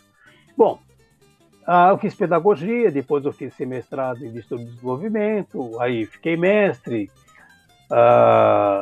Depois eu fiz a pós do ITA, fiz a pós da GV, fiz também a, a, um módulo da Escola Superior de Guerra também, né? Eu fiz um módulo que é estudos uh, uh, de política, né? Estudo de política, que é, é, um módulo da Escola Superior de Guerra, que é feito na DESG, né? Que é a Associação de Diplomados da Escola Superior de Guerra. É um curso muito interessante, você tem que ir de terno todo dia para aula, era uh, duas vezes por dia, mas uh, era toda segunda e terça e você tem que ir de terno, uh, tem que cantar hino nacional, hastear a bandeira, bem, bem militar mesmo. E só tinha só militar lá também, pouco civis. O que tinha de civil era mais advogado, era coisa assim, é cara que e mesmo assim todos eles ligados ao, ao meio militar. Então eu fiz isso, o doutorado veio justamente por causa do, do do professor Marcos Coa. Quando eu terminei o doutorado, eu já fui convidado pelo Gaspar para dar aula na IMB, na aviação civil. E lá eu fiquei quase seis anos, né? Só que eu não dava aula de coisa de avião. Ah, era uma coisa muito estranha, né? É, conhecimento técnico, teoria de voo, não dava aula disso aí. Eu nem sei dar aula disso, né? Eu posso aprender, mas é uma coisa que eu, não é minha prática, certo? Uh, dar aula disso. Eu dava aula de planejamento, transporte aéreo, economia, gestão de frota, mesmo assim era mais ou menos. Me colocaram uma vez para inglês, não dá, porque tinha lá era eh, inglês, uh, inglês e cal, mas inglês e cal o pessoal não acompanha, bicho, porque o ICAL é de intermediário para avançado e o cara precisa de base, não é tão simples assim dar aula de, de cal numa faculdade. Uhum. Mas toquei, dei uma, um semestre só, também não quis mais saber, porque não fui bem sucedido. Não sou professor de inglês, não, eu não tenho como ficar explicando o verbo to be, essas coisas não, eu falo, entendeu? Eu conheço bem Cal, essas coisas todas do nosso voo internacional. Mas eu não sei ficar explicando para o cara como se fosse professor de inglês. Mas aí, aí, eles usavam bastante dessa tua questão né, organizacional, de, de, né, de, de, gestão, é. de empresa, né? É. Vamos linkar isso aí, como, como foi a sua entrada, então? Como é que foi voltar? Vamos voltar lá na história e, e, e entender como que o senhor entrou na, na linha aérea qual foi a sua trajetória para o pessoal ah, entender bom, mesmo? Bom, qual foi o seu primeiro emprego na linha? Aí nós tivemos uma progressão, chegamos até a parte universitária, né? Que uhum. foi bem marcante. Agora eu estou no outro projeto também, de outra faculdade aí. Mas como é que foi a entrada na TAM? A entrada na TAM, eu entrei lá porque eu me candidatei para uma vaga que ninguém queria, que era ser copiloto de bandeirante em Manaus. Porque eu, é, é eu assim, conheço um cara que faz isso hoje. Não, meu, se você quer as coisas, você tem que acertar do jeito que ela vem. É que nem bola. Bola não vem na área para você cabecear pro gol, bicho. Você tem que correr atrás. É Essa é a verdade. Nada é fácil. Uh, achar que você vai ser protegido, que as coisas vão ajudar, que vai aparecer uma varinha. Isso não existe. Então, o que aconteceu? Eu, eu fui lá ser entrevistado pelo Guilherme Guimalchi e, e ele e eu já tinha, na época, 31, 32 anos. E ele estava pegando um pessoal indicado para ser base Ribeirão Preto, base São Paulo, mas ninguém queria Manaus. Ninguém queria. Né? Ainda mais o cara muito novo, ele quer ficar perto da família. E vale lembrar que isso era meio da década de 80 para 90, né, Pérez? Exato. Então, Man... muito, Manaus não tinha nada, nada, quase, né? Era cinco quarteirões, meia dúzia de quarteirões. Você andava Manaus pois assim, é. e era zona franca, não tinha absolutamente nada lá. Bom, a indústria, o teatro e deu, né? Acabou. Eu, antes da, da TAM, eu voei para o Orlandometo, um aerocomando, no tubo comando, eu voei um Seneca há muito tempo, voei um Bonanza, voei no táxi aéreo também. Tem uma carreira de aviação executiva aí, né? Bom, mas vamos falar da TAM, que é o que o pessoal mais foca, é linha aérea. Aí, quando eu fui entrevistado, ele me aceitou. Fiz o psicotécnico tal, passei, fiz todo o treinamento aqui. Quando chegou na hora de ir para para Manaus, falei, pronto, né? E eu tinha acabado de casar, né, bicho? Puta, vai para Manaus, mas a, a esposa ia, não ia ter problema não. Nós dois novinhos, quer dizer, para a gente não tem problema para nenhum lugar, não tem filho, não tem nada, vai para qualquer lugar, né? Resultado, eu fui para Manaus para fazer uma escala de 15 dias e já procurar uma casa para morar lá. Pois bem, eu fiquei 15 dias e a base acabou, porque o contrato era da Petrobras. Tinha um Fokker 27 e um Bandeirante. Não fiz nenhum voo de Bandeirante, porque não saiu nenhum voo, porque eles estavam cancelando o contrato, entendeu? Eu só fiz um, um voo de, ainda de, de, de, jump no Fokker 27, junto com o comandante Raul, certo? Na época. E acabou. Aí eu voltei para São Paulo. Olha só. Cheguei em São Paulo, fiquei quietinho, né? Aí começou a sair minha escala aqui em São Paulo para voar bandeirante de copiloto. Aí vai, vai, vai, vai, fiquei voando. Eu falei, qualquer hora eu vou mandar embora, porque não precisava, né? Mas eles não me mandaram embora. Não mandaram embora. Daqui a pouco, eu começo a ver o pessoal ser promovido a comandante. Eu falei, ué, mas que negócio é esse, né? Os caras mais modernos estão sendo promovidos? Que tinha muito esse negócio de um pouco de amizade, essa que era a verdade, não era sonoridade muito assim, não. Era mais ou menos, tá? Tinha também o um indicado, não, esse aqui é bom, esse aqui não é. Nessa época já, já tinha o, os Fokker 100, já tinha chego ou não, tava só nos turbulentos? Não, e tava longe, muito tava longe. longe. Então já era, era um táxi aéreo ainda, né? Pô, Vamos era, dizer assim, meu, era, era uma Marília, né? Não, TAM, era, não era TAM, né? A TAM só entrava lá quem não tinha para onde ir, viu? E queria eh, voar uma coisa que fosse linha aérea regional. Porque o piloto, naquela época, ele tentava entrar na Varg, não deu certo. Ele tentava entrar na VASP, não deu certo. Aí ele ia para Transbrasil, não deu certo. Aí ia para Regional, ia tentar entrar na Rio Sul, não deu certo. Ele ia tentar ir na Nordeste, porque em, em Salvador, não deu certo. Ele ia entrar, entrar na Votec, que era base Rio, tinha uma base Rio, não deu certo, aí ele vinha para TAM. E se não der certo a TAM, ele ia para Taba, que ficava em Manaus. Então, o, o, o, a, era isso aí. Então, como não tinha conseguido entrar em nenhuma, eu fui, eu fui entrar na TAM. Essa é uma verdade, gente. A TAM não era nada. A, a TAM tinha quatro Fokker 27 e 11 bandeirantes. Uhum. Era uma empresa, bicho, que você não dava nada. Esquece. Nossa, fazia, fazia muito. Ma... Nossa fazia muito, muito malote também, né, Pérez? Fazia os voos Era do, correio. Da, do correio, essas coisas. Correio, é. é. Fazia muito correio e tinha poucos voos de linha. Tinha o, Rio Preto, Ribeirão Preto, Bauru. E tinha um voo para Cuiabá, que Cuiabá para nós era como se fosse um Paris hoje, entendeu? Uhum. Era uma coisa assim que todo mundo brigava. Quantos Cuiabá você fez esse mês? Ah, não, fulano tem coisa com a escala, ele fez dois Cuiabá, só fiz um. Brigava pelo voo para Cuiabá, bicho. Um Cuiabá noturno no domingo era. era Pura, né? bicho! Todo mundo corria atrás, dava até pau até, né? Bom, eu sei que eu fiquei de copiloto, vou voltar para a história da TAM, né? Seguindo, copiloto de bandeirante, não era promovido, aí cheguei a falar com, com, o diretor de operações, não era diretor, era chefe, não tinha diretor naquela época. E era outra organização, mas tinha piloto-chefe, tudo, tudo isso aí tinha. Aí eu fui lá falar com ele, falei, escuta, o que está acontecendo que está todo mundo sendo promovido? Não, é que você não foi muito bem no, no, no seu cheque. Puta, o cheque tinha feito há mais de um ano, né? Ah, porque nós, você precisa treinar mais um pouco, você não está muito bom, então nós vamos te mandar de copiloto de 27, que você fez 600 horas no Fokker 27, você vai ser comandante, você sai comandante. Puta, virei um cara fraco, né, de voo, né? Na hora, né? Eu falei, tá bom. Voei 800 horas.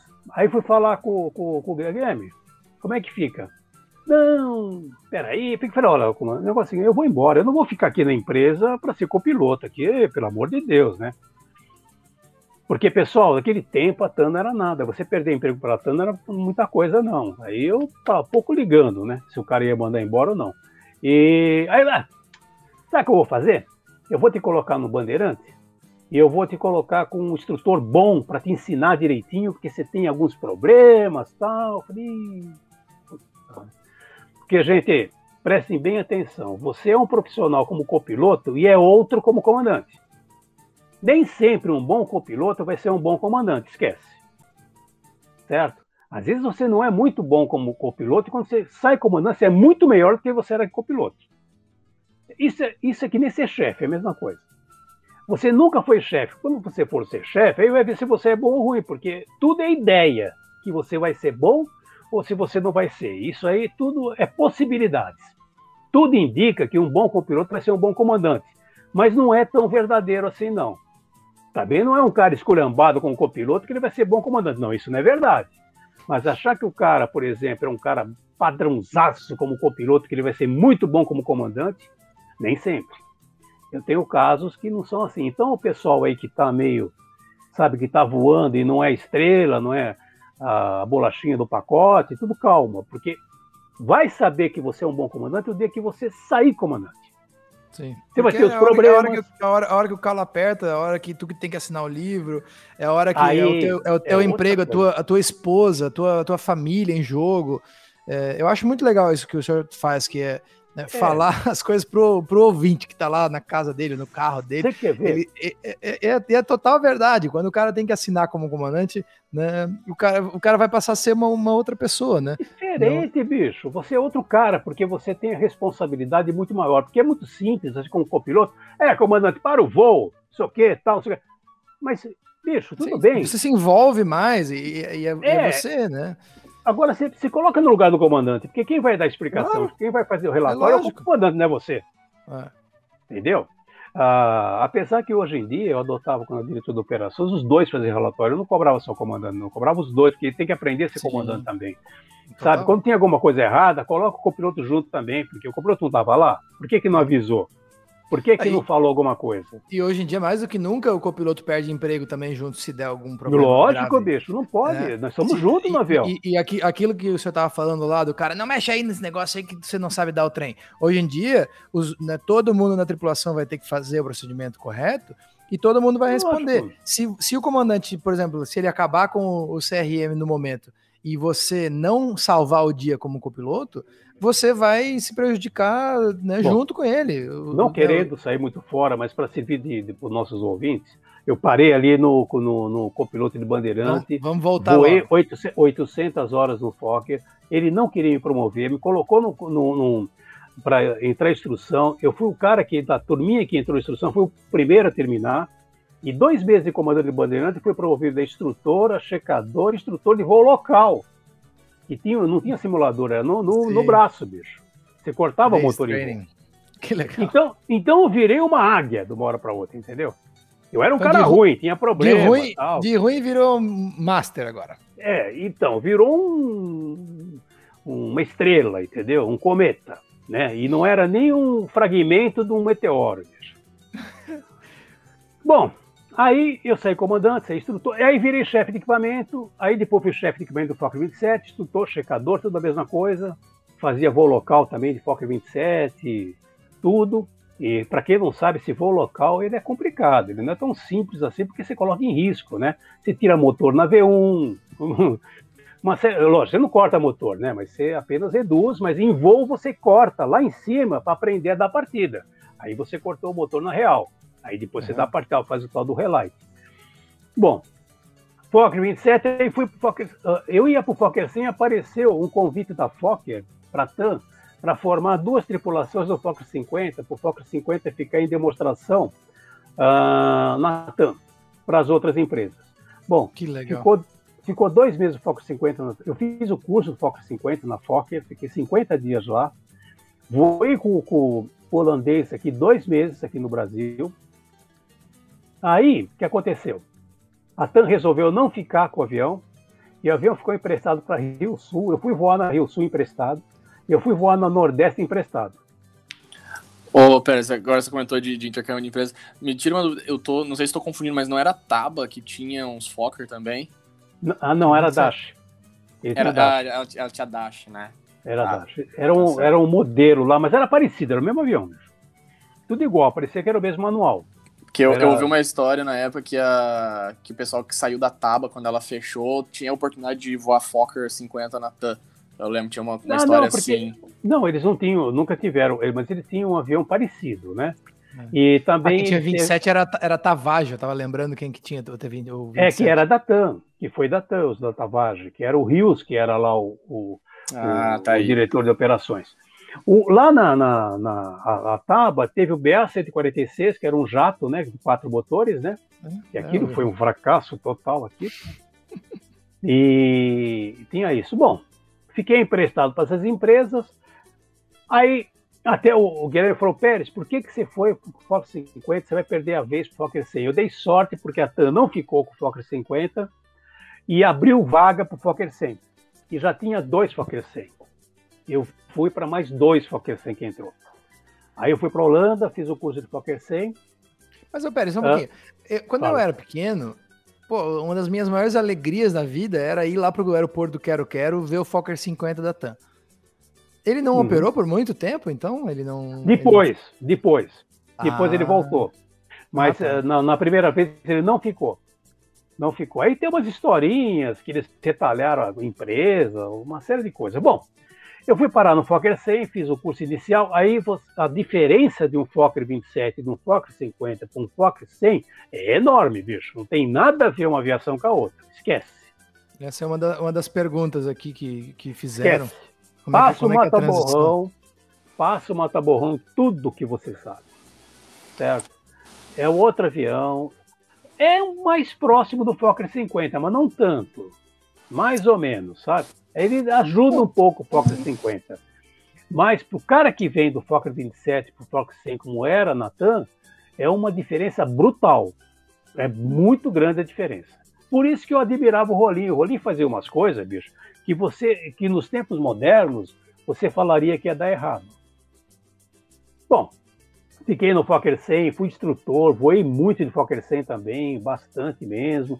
Aí naquela época eu fui coordenador de instrução também, certo? E de todos os aviões eu coordenava, eu passei a dar aula no ensino de performance de todos os aviões da empresa, Fokker 27, Fokker 50, que aí chegou o Fokker 50, teve uma frota, dava aula de Fokker 100, Aí apareceu o 330, em 96 ou 97.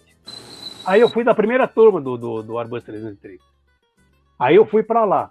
Essas primeiras turmas, que eu sempre fiz as primeiras turmas, até chegar no 77, todos os aviões eu fazia com, com, com o instrutor da fábrica. Eu nunca que tive demais. instrutor da, eu nunca tive instrutor brasileiro desses aviões. A não ser é. no MD-11. O MD-11 eu tive instrução com o pessoal da Varig. Essa foi a pergunta da, da Larissa, Larissa Corradi, desculpa se eu falei o sobrenome errado, mas ela perguntou sobre isso, né? Porque como é que foi é, essa instrução para implementar novos aviões na empresa? Foi muito difícil, porque era assim, quer ver? O, o, o Airbus 330, eu fiz um curso lá que demorou 51 dias no Airbus lá em Miami, e, e eu vim para o Brasil, só voei 20 horas e fui liberado para ser instrutor. Nossa. E eu estava na 20 horas. Eu, a gente fazia aquele voo de Recife, uh, Guarulhos, Recife, Fortaleza, Fortaleza, Recife, Guarulhos. Você era liberado ali. Eu fui para Miami sem nunca ter ido. Como comandante, instrutor. Como comandante, instrutor, e nunca tinha ido para Miami. Imagina só. Não, e, próximo. inclusive, foi, isso foi teu primeiro voo internacional também, Pérez? Foi. Ah, nunca foi para lá. Um nunca. prato cheio, hein? Não, mas, mas tudo o, errado, o, né, bicho? No, no Fokker não, 100, tudo errado. O, não, não, prato cheio para dar errado. Gente, né? Não, tudo. nunca tinha mexido em voo internacional. A sorte é que nós pousávamos lá em Miami 4 horas da manhã que não tem ninguém. Uhum. Era vazio, só tinha nós, então não tinha como errar, entendeu? E não, tinha, não, não. existia prova e cal naquela época né, ainda? Não, né? não Porque... tinha, não tinha, não tinha. Chegava lá e era tripulação simples ainda. Nossa. Nossa. Ah, isso é uma, uma melancia quente total esse início. Do... Não, pepino. Para Paris, também. Eu fiz o, o terceiro ou quarto voo. Ninguém da tripulação tinha ido para Paris. E o TAI que nós fizemos foi um TAI meia boca. Sabe aquele TAI que o cara disse que está explicando, mas não está? coitado do cara que deu TAI pra gente, né? Ele ensinou tudo, menos que precisava, né? Meu Deus. Uh, eu digo uma coisa, a TAI tem que ser dada pro piloto, bicho. O piloto sabe o que rola, entendeu? Não é coisa de uh, regulamentos, não é isso. Você precisa saber como é que a banda toca no exterior. Sim. Certo? Os aeroportos é. são diferentes, tudo tal. Uh, por exemplo, lá em Heathrow tem nós de abaixo de descida, bicho, abaixo de 6 mil é. pés. E você não pode, por exemplo, nivelar abaixo de 6 mil pés mais de 2 milhas e meia. Entendeu? Uhum. Então você tem que controlar. O cara fala 30 milhas, vocês devem ter ido para lá, 30 milhas para o pouso. Aí você tem que começar a administrar sua descida. Tem hora que você bota 100 pés por minuto, mas você está descendo, entendeu? Uhum. Não pode parar. Muito, muito legal que você está falando sobre isso. É, e é gente... bom, tem, tem isso, e depois tem outros aeroportos aí que você sabe que tem cada aeroporto tem uma história diferente para você cumprir. Por, por exemplo, em Zurich tem nós abatimos no táxi. Zurich tem, tem, tanto, tem muita restrição, tem no caso dos morros também. Ah, tem, muita, muita gente não sabe que o 330 chegou na TAM antes dos 320. Né? Não, ele chegou antes, eu fui para o 330. E eu fiz Zurich também, né? Zurich é pista, aquela pista 29 que caiu o Jambulino lá, aquela pista lá é medonha, porque você só usa ela quando. Eh, eu operei em Zurich. E só opera ela quando tá vindo o vento que vem do lado da, das montanhas lá, bicho. Aí é um, é um puta, é um, um topogã aquela final ali, bicho. Turbilhonado tudo. Nossa, bicho, porque vem o troço lá dos Alpes, bicho, e então Puta, o, o, último pouso que eu fiz lá, eu acho que eu posei por um acaso, bicho. Porque realmente. até Você errou lá e deu certo o pouso. Aí o, a cara da torre deu congratulation. Eu falei, nossa. Isso é tudo que eu não podia ouvir. Mas, ô, ô, ô Pérez, e foi muito. Vamos se colocar em, em, termos de hoje, né? A tua transição do turbo hélice pro wide foi muito rápida, né? Todos os aviões eu fiz só quatro voos. Uh, quer dizer, o, o, o Airbus 330, eu fui um dos primeiros a ficar pronto. Eu só não saí primeiro porque os chefes queriam checar primeiro que a gente, porque eles tentaram instrução na frente. Eu não sei porque que o chefe quer entrar na frente para ter instrução. Eu seria o último. Sabe? É, é, coisa de, de aviador do século passado. Quer dizer, porque, porra, bicho, você tem que botar o pessoal. É que nem montar uma fábrica com os diretores, bicho. Não, tem que botar os peão para trabalhar, bicho. Entendeu? Depois, bom, depois você entende como é, funciona a bagaça, bom, né? Aí, aí que aconteceu? Era assim, o, o 30 eu voei umas 20, 30 horas só em instrução, já saí uh, comandante e instrutor.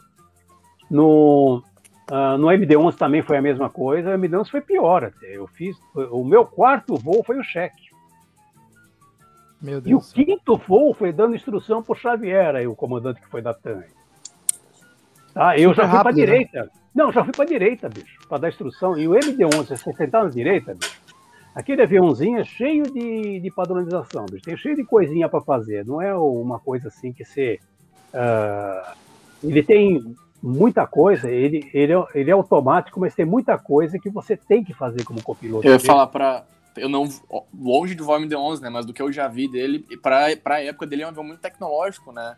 Não, o avião é fantástico. Olha, uma vez eu estava em Milão e o, e o, controlador ficou me segurando alto, alto, alto, alto, alto, alto, alto. Chegou uma hora que eu, a pista apareceu um band-aid, né? Aí o cara falou, ok, pode passar para a torre, tá livre o seu pouso. Eu pensei, não, não vai dar, bicho. Bom, mas vamos fazer lição de casa, né? Bota trem e flap embaixo. Rapaz, isso dá motor na final. Esse MD-11 é, é um avião espetacular, bicho você sair de 6 mil pés numa condição que qualquer avião não pousaria, esse avião desceu que nem helicóptero, bicho. Que legal. Des, desceu na vertical e, e pousou ainda. um tijolão, bicho. Tijolão ainda. Chegou 500 pés, ainda a manete fez assim, deu uma acelerada ainda para chegar na so, pista. Sobrou ainda. Sobrou, bicho. Eu, falei, eu olhei pro cara, falei. Eu acho que eu tava com o John Long, que agora tá na Nela, né? E então eu, é um puta de um avião, mas é um avião trabalhoso, um avião que você tem que prestar atenção, certo? Ele pode dar um stall de velocidade, quando você, se você bobear com altitude uh, acima do máximo, você pode entrar no stall de velocidade. Você sabe muito bem que stall de velocidade é uma coisa que recupera muito diferente do que se pensa. Às vezes tem gente que acha que tirar motor você sai de stall de velocidade. Não. Uh, desculpa, tem que dar motor aumentando a velocidade, sai o stall, não sai, porque tem que reduzir a velocidade, que, porque é o descolamento da camada limite. É que a onda de choque ela foi para frente, entendeu? E criou turbulhamento em cima da asa. Para você tirar isso, bicho, você tem que reduzir e descer. Você tem que reduzir, não é acelerar. Né? Às vezes o cara pensa, não, eu vou acelerar, que aí eu pego velocidade, pego sustentação. Não, nesse caso não, porque ele já descolou. Entendeu? Ele já está no outra atitude. Você tem que fazer a onda de choque e reduzir, né? Na verdade, Exatamente. para poder colar a camada. É, você tem que fazer a onda de choque para trás, bicho. Entendeu? A onda de choque está lá na frente, né? Porque criou, descolou a camada limite, certo? E aí o que acontece? Você vai ter que fazer o contrário. Bom, voltando lá para o assunto, aí o 330 foi assim, eu também fui instrutor, checador, um monte de coisa. No MD11 também, instrutor. No MD11, foi uma coisa muito assim, porque além de eu ter feito só esses quatro voos e ser instrutor e checador, eu fui ser instrutor de simulador sem ter nunca tido instrução de instrutor de simulador. Eu entrei assim, de alegre, não sabia nem que ligava o mocho. Imagina. Não. O, eu, acho, eu acho engraçado fazer a, a retrospectiva que Lá em, em 80 e 80 e altos, você era um cara que precisava de treinamento pro Bandeirante ali, que, que não tava, não tava muito certo. Não, virou, ser... virou comandante Bandeirante e exponenciou o negócio. Foi. Não, aí eu era. Olha, Natan, na verdade, isso aí uh, é uma coisa que até os meus inimigos, né, que graças a Deus são poucos, e também eu, alguns eu nem sei que são, né? O, o, que aconteceu é o seguinte: eu realmente fui muito bem na empresa, essa que é verdade, né? Você me conheceu lá, e tudo que eu falava os caras faziam, bicho. Era muito difícil eu fazer alguma coisa que alguém discordar. Então, as fichas de instrução, aquelas pastas de instrução de piloto, foi tudo eu que fiz e nunca ninguém falou nada. Eu até uhum. fiquei um cara mal acostumado, porque quando eu fui trabalhar lá na Azul, na Azul Conecta, eu estava acostumado assim, eu sempre fui acostumado desse jeito. Nunca tem que estar tá explicando, olha, eu tenho um projeto, nunca. Eu sempre já fazia e todo mundo concordava, todo mundo achava que estava certo. Então, Mas é, isso aí, isso aí foi uma coisa que praticamente né, fez parte da, da cultura, né? Se, de, de quinta-feira para segunda, tu fez um curso que o Rolim te deu né, esse pontapé e tu teve que fazer, a partir daquele momento, né? Tu várias coisas que tu começou a fazer e com planejamento e com, com sabedoria da, da, da operação, tu foi fazendo coisas que naturalmente já estavam dentro da né, adequadas para o que era necessário para a empresa, né? Exatamente. Bom, então você vê, a minha trajetória de aviador foi essa, mas eu tive muita coisa na parte administrativa, que eu fui coordenador pedagógico, facilitador de CRM, que você lembra disso. Eu saí do CRM porque eu dava aula de performance e depois a, a ANAC exigiu que tivesse um pedagogo, aí eu acabei organizando todos a, a, o banco de testes, né, que eles queriam que fizesse, e uma série de coisas foi feito. A, empresa, quando eu fui coordenador pedagógico, isso eu falo porque é verdade, tem que saber mesmo, a, TAM era o exemplo, até solicitar autorização para a TAM eh, ser apresentada para outras empresas, porque era cartão de visita o treinamento, nós chegamos a esse ponto. Você sabe, você, hum. lá o negócio é, não, era organizado.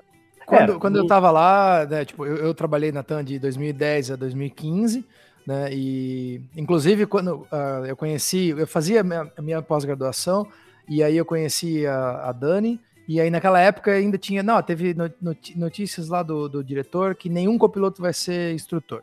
Mas até nisso depois eles mudaram e aí eu e mais um copiloto a gente entrou lá e eu conheci o, o setor do ensino da TAM, principalmente na parte de fatores humanos ali. Eu, era, era muito legal, era muito legal. Mas você sabe de quem saiu essa, essa história de copiloto não poderia ser instrutor? Foi de mim, sabia? Ah, é? É, a ideia foi minha. Você sabe, todo mundo fazia o que eu falava. Sabe por quê? É assim, o copiloto é um cara que ele tem que voar para ser comandante, ele tem que ganhar experiência.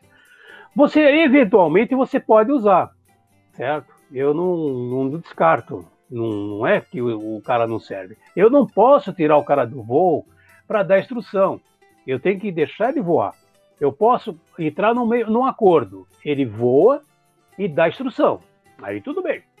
Sim. Se ele conseguir fazer essa, porque senão prejudica o copiloto você acaba enfiando ele na instrução.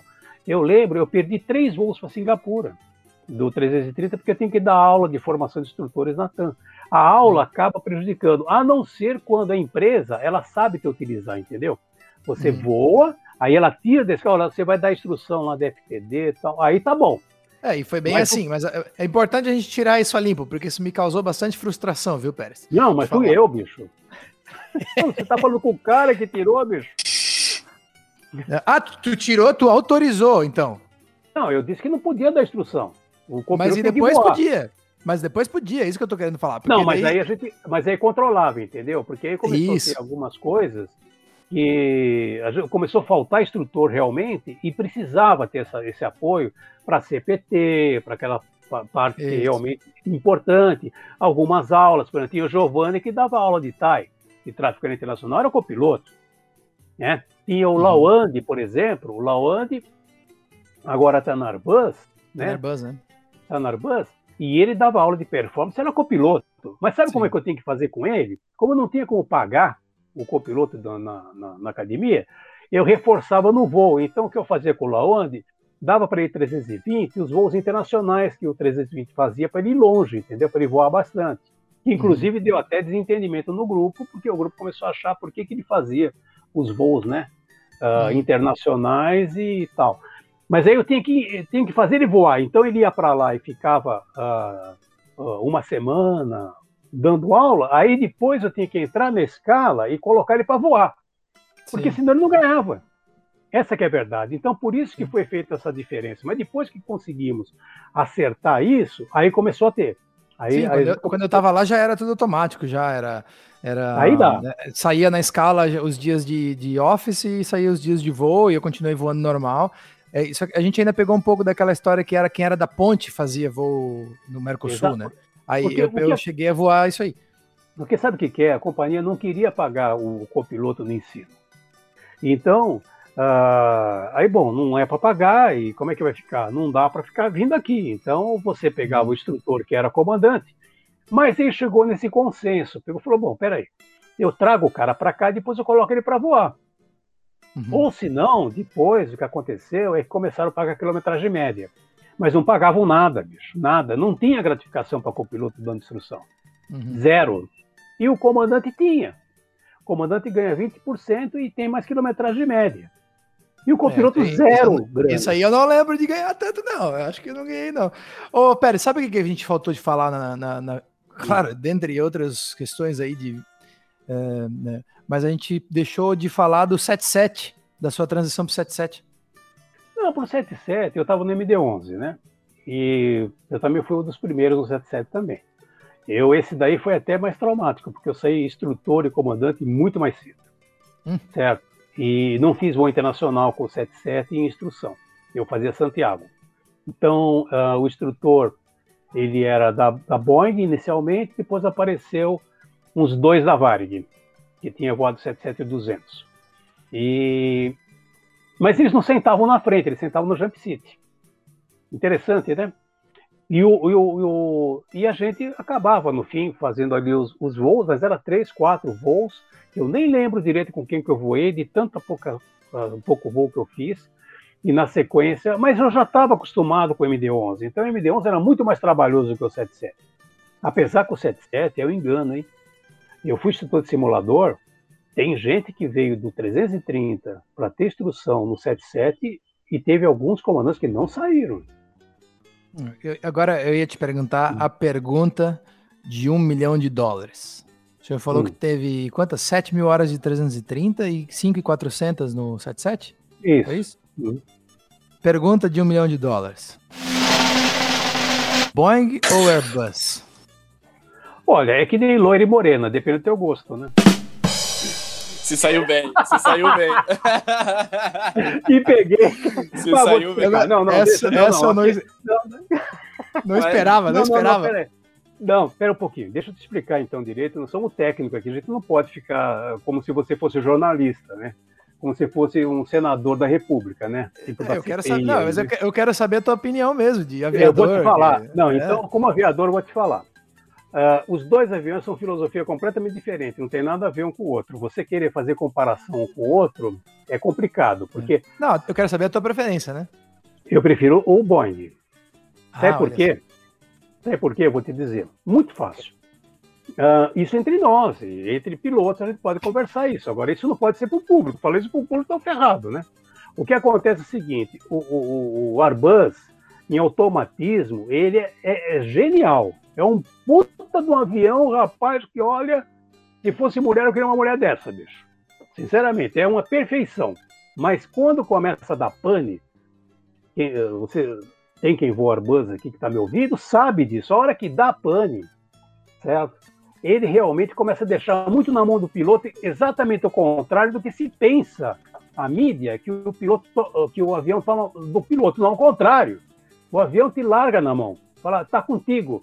Tem uma, uma perda de sistema elétrico total no 330. Meu, você fica pau e bola, você fica um paulistinha, bicho. Uhum. Agora, a Boeing não faz isso com você, não. Você pode perder os dois motores no Boeing, que você continua tendo piloto automático e painel da esquerda totalmente restaurado. E você usa tudo. É mesmo, é? O, é, o problema do Arbus, você sabe, você começa, ele, ele começa a degradar e começa, você começa a perder as coisas, entendeu? Começa a perder. Pô, não é para perder, bicho. Pô, você está em emergência, ainda fica sem o básico. Primeira coisa, às vezes o Arbus, ele tem muita essa de ter pane e perder fly direto logo de cara, bicho. Quer uhum. dizer, pô, na hora que você precisa de mais apoio, você perde. O Boeing não faz isso com você. O Boeing, quando, quando você começa a ficar na mão, ele não deixa, entendeu? Ele não deixa. Ele foi feito também com filosofia de piloto e não só de engenheiro. Essa que é a verdade entre nós aqui. Agora, tá se aí. é um cara oh. de fora... Pessoal aí, ó, ouvindo o que o Pérez tem a dizer.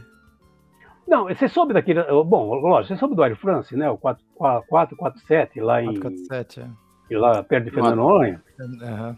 Aquilo, para quem voa Airbus, certo? Para quem voa Airbus e voou 330, não os outros, que eu não sei, do NEL, do 380, eu não sei, certo? Eu vou falar do 330. Eu tive uma situação muito parecida com aquela. Quando aconteceu o problema, eu falei, é tal coisa. Eu estava fazendo um voo de Guarulhos para Miami a, a céu estrelado, bacana, nossa, legal. Aí eu vejo ali perto de Cuba uma, um, um, umas nuvenzinhas ali. Ah, não vou desviar nada, imagina. Ah, desviar esse negócio, perder tempo. Passa. Rapaz, a hora que eu entrei na nuvem, tomei uma porrada, bicho. Mais uma cacetada. De cinema, perdi. Autotrust, perdi. Freio direto, perdi tudo que é indicação, bicho. Tudo. ADI perdeu tudo. Tudo. Puta, aquele troço todo, tal, e opa, tá na mão, tal, aí na mão, porque perdeu tudo, tudo. Quando eu saí do outro lado, eu restaurei tudo, aí voltou. Eu falei, nossa, rapaz, mas que coisa estranha. Entra na turbulência, perde tudo, perde piloto automático, perde o truce, perde tudo, perde até vergonha, perde tudo. Sim. Mas que avião estranho. É. Eu, tive, eu tive uma parecida com essa aí, indo para Ezeiza, porque tinha congelado um, um probe de, de TAT, né? Então, um sensor, para quem não conhece. É outra coisa. Né? Uhum. É um sensor de, de temperatura né, total do ar. Então, assim, perder o probe de TAT no 20 aquele dia nos derrubou o piloto automático e a gente perdeu, entrou em. Acho que a gente perdeu, acabou perdendo dois, dois Air Data, né? O, e... os, os, sistemas de, de, Isso, de foi dados do ar, né? Exatamente. É, foi igual, então. E foi o que eu perdi. Esse, o Arbus tem esse detalhe. Então, o que acontece? Toda vez o, o, a moçada que está me ouvindo, é, é, o seguinte, bicho, a hora que você, você tem que entender o seguinte, turbulência é atitude e potência. Uhum. Certo? Você não tem, como aconteceu lá na, na não fazendo crítica, estou re, reportando apenas o que está escrito. A hora que a velocidade aumentou, o cara foi, foi atrás da velocidade. Pô, tá, bicho, a hora que vier do outro lado, ela vai cair. A hora que caiu, uhum. deu um parafuso e entrou. Agora, por que, que tudo isso acontecer? Pode ser congelamento, que ele falou, que entrou é, no mau tempo, tal, essas coisas todas. Mas uma coisa, moçada, aprenda a voar avião na mão. Tá? É. Porque ele vai te deixar na mão. Você vai ficar sem nada. E aonde você tem que saber a pilotagem básica. Essa que é, é a verdade. verdade. Muito bem. E agora vamos, vamos chegar aqui para pergunta do futuro. Né? O que, que o senhor está pensando e planejando aí? Porque, pelo visto, o senhor nunca parou, né? E acho que não, não vai parar, né? Quais são é, os planos para o futuro? Eu tenho uma, uma faculdade aí que acho que vem, né?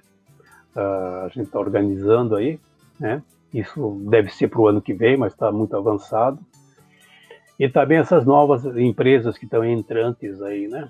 Que tem um pessoal que está consultando para novas empresas, né? O pessoal está uhum. afim de montar mais empresas aqui no Brasil, certo? Então, as possibilidades são essas, né? Eu fui diretor de operações da Azul Conecta, né, durante três anos.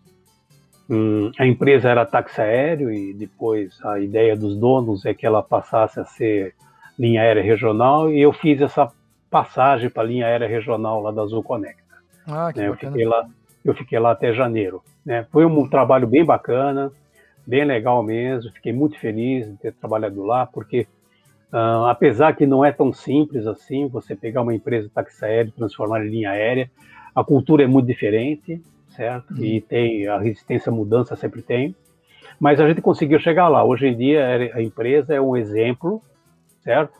É um exemplo. Ela tem ISA, que é a mesma coisa que o IOSA, ela é muito bem vista em todas as auditorias da ANAC tudo ali, todo mundo é elogiado o tempo todo, né? Então eu tive o prazer de fazer parte, mas graças também aos donos, o Anderson e o Rui Aquino, e mais o Falco, que eles realmente eles queriam fazer isso, quer dizer, eles ajudaram a fazer. Porque se o dono não quer fazer, bicho, ele reconheceu que daquela forma, sendo só táxi aéreo, não ia ser rentável. Apesar que as pessoas que estão dentro, é esse que é por isso que o piloto ele tem a pessoa que trabalha na aviação ele tem que ter um pouco de noção de economia, entendeu? Uhum. O, o, táxi aéreo praticamente ele vai minguando. Ele, ele, ele é uma coisa que a empresa de táxi aéreo ela está com falta. A maioria fechou. Nós só temos três ou quatro empresas de táxi aéreo aqui no Brasil, a não ser aquelas que são de empresas, que é uma outra coisa. Viver do táxi aéreo, só umas três mais ou menos é que consegue viver, e a, e a, e a, a Tuflex não iria sobreviver só com táxi aéreo não iria. Então o, o, dono ele visualizou que poderia fazer um code share com a com a Gol. Então nós conseguimos fazer um code share com a Gol para dar sobrevivência à empresa. Porém, quando você trabalha com code share e a linha aérea regional, começou a ter uma margem de lucro muito pequena. Então qualquer coisa deteriora. Então a gente passou a ter prejuízo. Não a ponto de quebrar a empresa. Foi aonde apareceu, ficou a, a Azul apareceu. Justamente a Azul se interessou pela empresa devido o padrão e organização que foi montado lá. Então a empresa foi vendida por causa disso, né? por causa dessa, dessa mudança, dessa mudança de, de, de chave para a linha aérea. Então lá, o que foi que eu montei? Uma, uma mini linha aérea. Então, uh, lógico, ela não tem tamanho para isso. Então tinha aqui planejamento de malha, tinha o cara que realmente fazia, tinha o fly standard, táxi aéreo não tem tudo isso, entendeu? Então eu, montei o CSO porque não tinha CSO, né? era uma coordenação. Né? Então passamos a ter escala. Antes não tinha quase que escala, quem fazia escala era o Zé ali, fazia ali e tal. Não, eu criei um sistema de escala. Ou seja, antes fizemos uma linha aérea pequena ali, né? Então, uhum. até nas apresentações ficava até bacana, porque os caras não acreditavam, né? Uma empresa de ter essas mini setores, né? Para operar de linha aérea regional. E realmente é uma coisa que me deixou muito feliz, ficou lá um pessoal muito assim competente, muito interessante. Mas Legal, você, essas mudanças, elas não são tão simples assim para fazer, não. Então, foi, foi basicamente o que né, o senhor fez né, lá na, na Conecta, basicamente, né, claro que dadas as devidas proporções ainda, né? Mas fez parecido com o que aconteceu na TAM, né, anos atrás, quando a TAM passou de táxi aéreo para linha, né? Só que tem uma coisa, eu não passei por essa transição na, na, na TAM de, de é, para a linha aérea regional. Não, eu já entrei lá, já era regional. Isso, Só que é. naquele tempo, o DAC era diferente, entendeu? A ANAC ela é muito espelhada no, no que tem de regulação internacional. Então, o que acontece? Os RBAC são espelho do, do, do, dos anexos e do FAR, essa que é a verdade. Então, o que acontece? Você tem uma regulação maior em cima das coisas. Hoje em dia, um diretor de operações, ele não é mais aquele cara que era o cacique de operações, era o cara que tá. Não, agora não, agora você é cobrado de várias coisas pela ANAC, regulamentares, entendeu? A uhum. regulamentação está com você, a operação está com você. E você sabia que o CCO é responsabilidade do diretor de operações, não é o que. Porque você pode ter a, a organização que você quiser na empresa, não tem problema nenhum, mas a responsabilidade é quem tem o CPF lá. Não, Explica para o pessoal que está ouvindo o que é o CCO, comando. Centro de Controle Operacional. Então, o que acontece? Dentro do CCO está a escala, está a manutenção, está a coordenação de voo, certo? Está aquela pessoa que vê negócio de hotéis, essas coisas todas, né? Tem essa parte de, de logística do tripulante, tudo que não, não é só, porque coordenação de voo, o que, que era? Só via avião que pós e decola, né? E depois pegava um Zé ali para fazer a escala, ah, faz a escala aí, porque é táxi aéreo, aparece o voo, pilota sobre aviso, coloca. Mas quando é linha, não dá para fazer, você tem que ter uma pessoa fazendo a escala mesmo no mês, entendeu? Então foi isso que o Centro de Controle Operacional, ele agrega todos os setores da empresa, assim por se dizer, dentro do lugar só.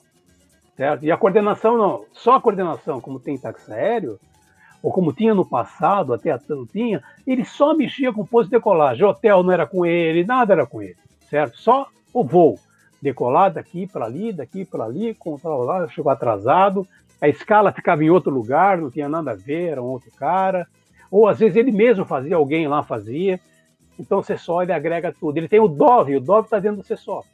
Mas aí, aí ficou, ficou fácil pro, pro piloto com o CCO, um piloto de táxi aéreo com o CCO, deixando tudo organizado, né, Pérez? Não, isso aí eles adoram. Você pode ver que qualquer piloto da Zoa Conecta que você conversar e, e, e dizer da, da, como, aliás, ainda é, né, desse jeito organizado, o cara vai tecer elogios assim, que coisa que você quase que não vê o cara ser tão você vê, mas não tanto assim. A pessoa gosta da empresa, tudo, mas ali, né, o, o, o piloto vê. Lógico, tem os problemas que são de empresa pequena, não tem coisa, não tem como, certo? Uh, resolver, porque tem coisas que, como agora tem Azul por trás, Azul dá uma sustentação, você tem mais poder de barganha de negociação com hotéis, comida, essas coisas todas. Então melhorou muito essa parte. Então, se você falar com alguém da Azul Conecta, você vai ouvir só elogios. Só é monomotor, é um caravan. É só essa que é a diferença.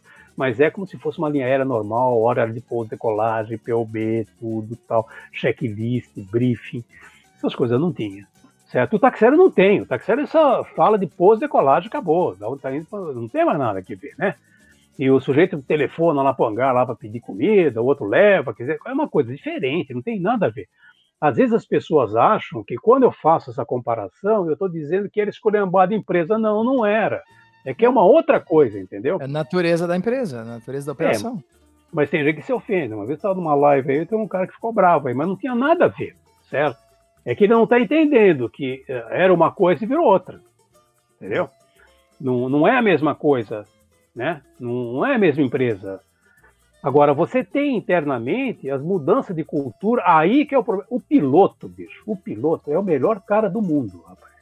Se você entende piloto, você administra a sua empresa maravilhosamente bem, você não vai ter problema nenhum. Sabe o que o piloto quer?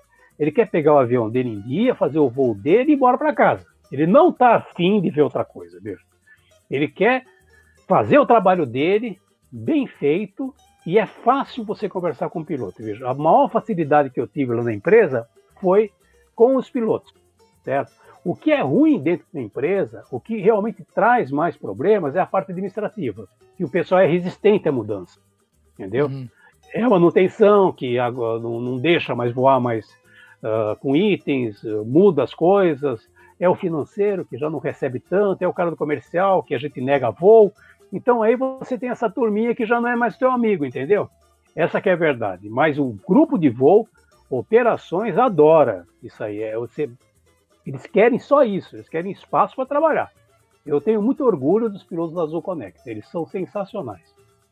E da minha equipe e da minha equipe também, viu? O Paulo, o, o outro menino Farias, o Suardi, puta, são os caras assim que, puta, 10, a coordenação também, o Ted, Reginaldo, puta, desculpa não falar o nome de todo mundo, mas são pessoas assim excelentes. Agora você virou para o lado da, da, do pessoal da grana, certo? E do pessoal do comercial, o pessoal da manutenção já não gosta, porque você sabe por quê, né? E a gente começa, a gente para voo, né? Começa a segurar, né? Pois é. Comandante Pérez, falamos aqui de uma história de, né, de transformações, né? Do cara que saiu tropeçando lá e, e da, da porta da cauda de um, de um búfalo, né, para ser elogiado como um paraquedista de sucesso. Ai, né? ai, ai. Pegou, andou de Fenemê e T37, T11, né? Dando pirueta com o Bambini. C47 também. C47, o cara voou tudo. A gente falou muito sobre, sobre cultura organizacional, né? Sobre os livros que ele publicou. É, foi foi uma, um bate-papo com muito conhecimento, muita. Cara, foi, foram várias frentes, que nem a gente estava falando antes, né? Foi a parte da, do aviador, né? Do Pérez, que foi aviador, do, do da pedagogia, de, e de como você. É, ser um, um, um, um personagem completo né, da, da, aviação mesmo, não somente né, de pé e mão. E a gente encerra aqui, acho que encerra com chave de ouro, falando sobre como é, funciona né, a, uma operação de linha aérea e né, já na, na, no âmbito da transformação de um táxi aéreo para uma linha aérea. Eu acho que foi uma conversa que com certeza poderíamos estar, né, que nem eu falei antes, duas, três, quatro horas falando que teria sido muito legal. Foi Tem uma honra. Assunto. Ah, muito legal, fiquei muito feliz, viu? É, vocês deram espaço e isso daí a gente faz para o pessoal que está começando e tem o pessoal que também está tá nativo e precisa dar uma. Uh, assim, ter um, um, conhecimento do que, eu, do que eu fiz, por exemplo, para ver, puxa vida, eu também posso fazer, eu tenho que fazer uma faculdade, não vou ficar só voando, porque o tempo passa, bicho, o tempo passa. E eu fiz coisas incríveis na minha vida, fiz um monte de coisa. Lógico que aqui foi um resumo de tudo. Eu dei aula de pedagogia na EMB também, eu dei aula de, de arte. Você acredita? Olha aí. Outra dando aula de arte. Até isso. Apesar que isso me rendeu muita gozação, tá? Eu, eu, falo, eu, falo, que o homem é uma máquina, cara. Eu, eu, não estava errado. Não estava errado. E, mas é, é, assim, agora também eu fico super feliz com tudo isso. E eu digo uma coisa: acumule conhecimento, aprenda as coisas, vocês, quando vocês vão ter um conhecimento, você vai ser cobrado às vezes por algum gestor. Ah, por que com todo esse conhecimento você não faz tal coisa? Às vezes é que nem diagnóstico, bicho. Você não vai tratar da gripe se é câncer, entendeu? Então, as coisas, mas quando você estuda, quando você tem conhecimento, você consegue fazer um diagnóstico da empresa que você trabalha, você vai ser mais feliz. Você não vai ser mais aquele cara que, que de repente cai as coisas na cabeça, tipo, não entender do que está rolando na empresa. O mais importante quando você trabalha numa linha aérea é saber do que a empresa sobrevive e do que a empresa precisa de você. Aí você vai ser feliz, vai ser feliz tranquilamente. Agora, ser piloto, eu, olha, sinceramente, é uma coisa muito bacana mesmo, é uma puta profissão. Acho que a gente tem que agradecer, não sei, nem todo mundo acredita, mas tem que agradecer a Deus por a gente ter a felicidade de ter encontrado essa profissão, que é um orgulho para todos nós. Férias, também fico, fico muito, muito feliz com, com esse bate-papo. Eu tava conversando com o Férias que quando você, você falar, eu falo, cara, eu não quero que acabe essa conversa aqui, porque tá muito bom, tá muito legal, de verdade mesmo. Não, tem, é... tem uns casos também, mas aí nós vamos até 5 horas da tarde. É, né? deixa, deixa para uma versão, versão bravo do, desse tem, podcast. Tem, tem as operações de neve em Nova York, tem um monte de coisa assim, muito legal. Assim, vamos, vamos fazer um, vamos fazer um próximo, então, só de, só de história de voo, então. Só Já coisas deixa, que aconteceram, né? Deixa essas combinado assim, então. É, essas coisas. Se o senhor que... aceita o convite, a, a, porta está aberta, né? A hora que quiser para dar um pouco de risada. Aí a gente porta, fala janela, do, coisas. Tá, tá, tudo aberto já, só, só marcar. Aliás, uma coisa pitoresca que, que acontece na nossa vida de aviador, né? A gente presencia muita coisa alegre, né? Muita, tem coisa triste, mas, mas tem umas coisas muito engraçadas que vale a pena qualquer hora de conversar. Não tenho certeza. E, e acho que o, a, melhor, a maior lição é, é justamente todo esse tempo que, de, de, aviação, de, de vida que o senhor tem, e ainda sempre se mantendo estudando, trabalhando, mudando uma cultura organizacional de uma empresa, que eu acho que isso é, é muito difícil de Nossa, se fazer. Gente, olha, é uma eu coisa não, eu não, eu não imagino. Eu nem acredito, sabia? sabia? Eu não. Eu, acre... eu acredito porque de todas as histórias que o senhor comentou aqui, eu tenho certeza que que não faltou know-how e, e o pessoal confiar em você também para fazer, fazer foi, isso dar certo. Eu devo muita confiança do Rui Aquino, do Falco, do, do Anderson, Davo, pessoas assim espetaculares, cada um com o seu jeito, entendeu? Mas todos assim que na, nessa empresa aí que eu mudei a cultura totalmente foram muito legais, assim. A gente discutia tudo, mas tudo por sem mágoa, entendeu? Sabe aquela coisa que discu discute para melhorar e não para uh, ver quem tem razão e quem tem. Não é isso. Eu acho que uma discussão tem que ser o que é melhor para todo mundo. Viu, pessoal, que vocês estão me ouvindo? Discuta para ser melhor para os dois, não para ser melhor para um ou outro ter razão. Aí, ó. É, tá. São lições, lições do começo até o fim, né? No...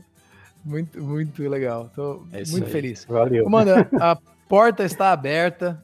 Tá aí, oh, pessoal. Bacana, gostei demais. Hum. Daquele jovem Francisco que morava no Ferro Velho a diretor de operação com. Né, diretor de operações com, sei lá, mais dezenas de mil, óbvio, sei lá 20, quantas eu, mil horas. Tá no LinkedIn 28. Só, só de wide, né? É, 28. 28, 28 olha aí. Eu é, acho não, que eu não tenho de vida 28 mil horas, tem que fazer as contas, mas acho que de vida eu não tenho isso aí. É, eu, tenho, eu, tenho eu tava querendo somar só as de é. wide, é. né? Mas imagina só. não, de wide eu vou muito, eu vou 18 anos de wide, né? Imagina. Pérez, então... é, muito obrigado, muito obrigado pela sua presença. João, obrigado. diga lá. Não, é isso aí. Também só agradecer, agradecer pela, pela generosidade de estar conversando aqui, de uma conversa muito franca, muito muito honesta e com um cara com uma bagagem, uma bagagem que igual a sua é, é muito legal. Fico muito feliz e, e inspirado aí. Eu que tô, tô começando a, a trilhar também ó, a, aviação aí. Eu fico muito honrado em ter, ter tido essa conversa com, com o senhor e ficamos para a próxima. Poxa, eu agradeço muito, fiquei muito feliz, um bate-papo assim, muito bacana. Às vezes histórias são longas e é porque tem muito mais coisas. Tentei ser rápido e falar. Fica tranquilo. O mais resumido possível, mas a gente conversou duas horas e pouco. Fica tranquilo, foi duas horas, duas horas cravadas. Muito legal. Então é isso aí. Obrigado, Pérez, Félix. Nada, que isso. Valeu. Pessoal que chegou até aqui, muito obrigado. Esse foi o Farol de Pouso, seu podcast semanal de aviação. E até a próxima. Tchau!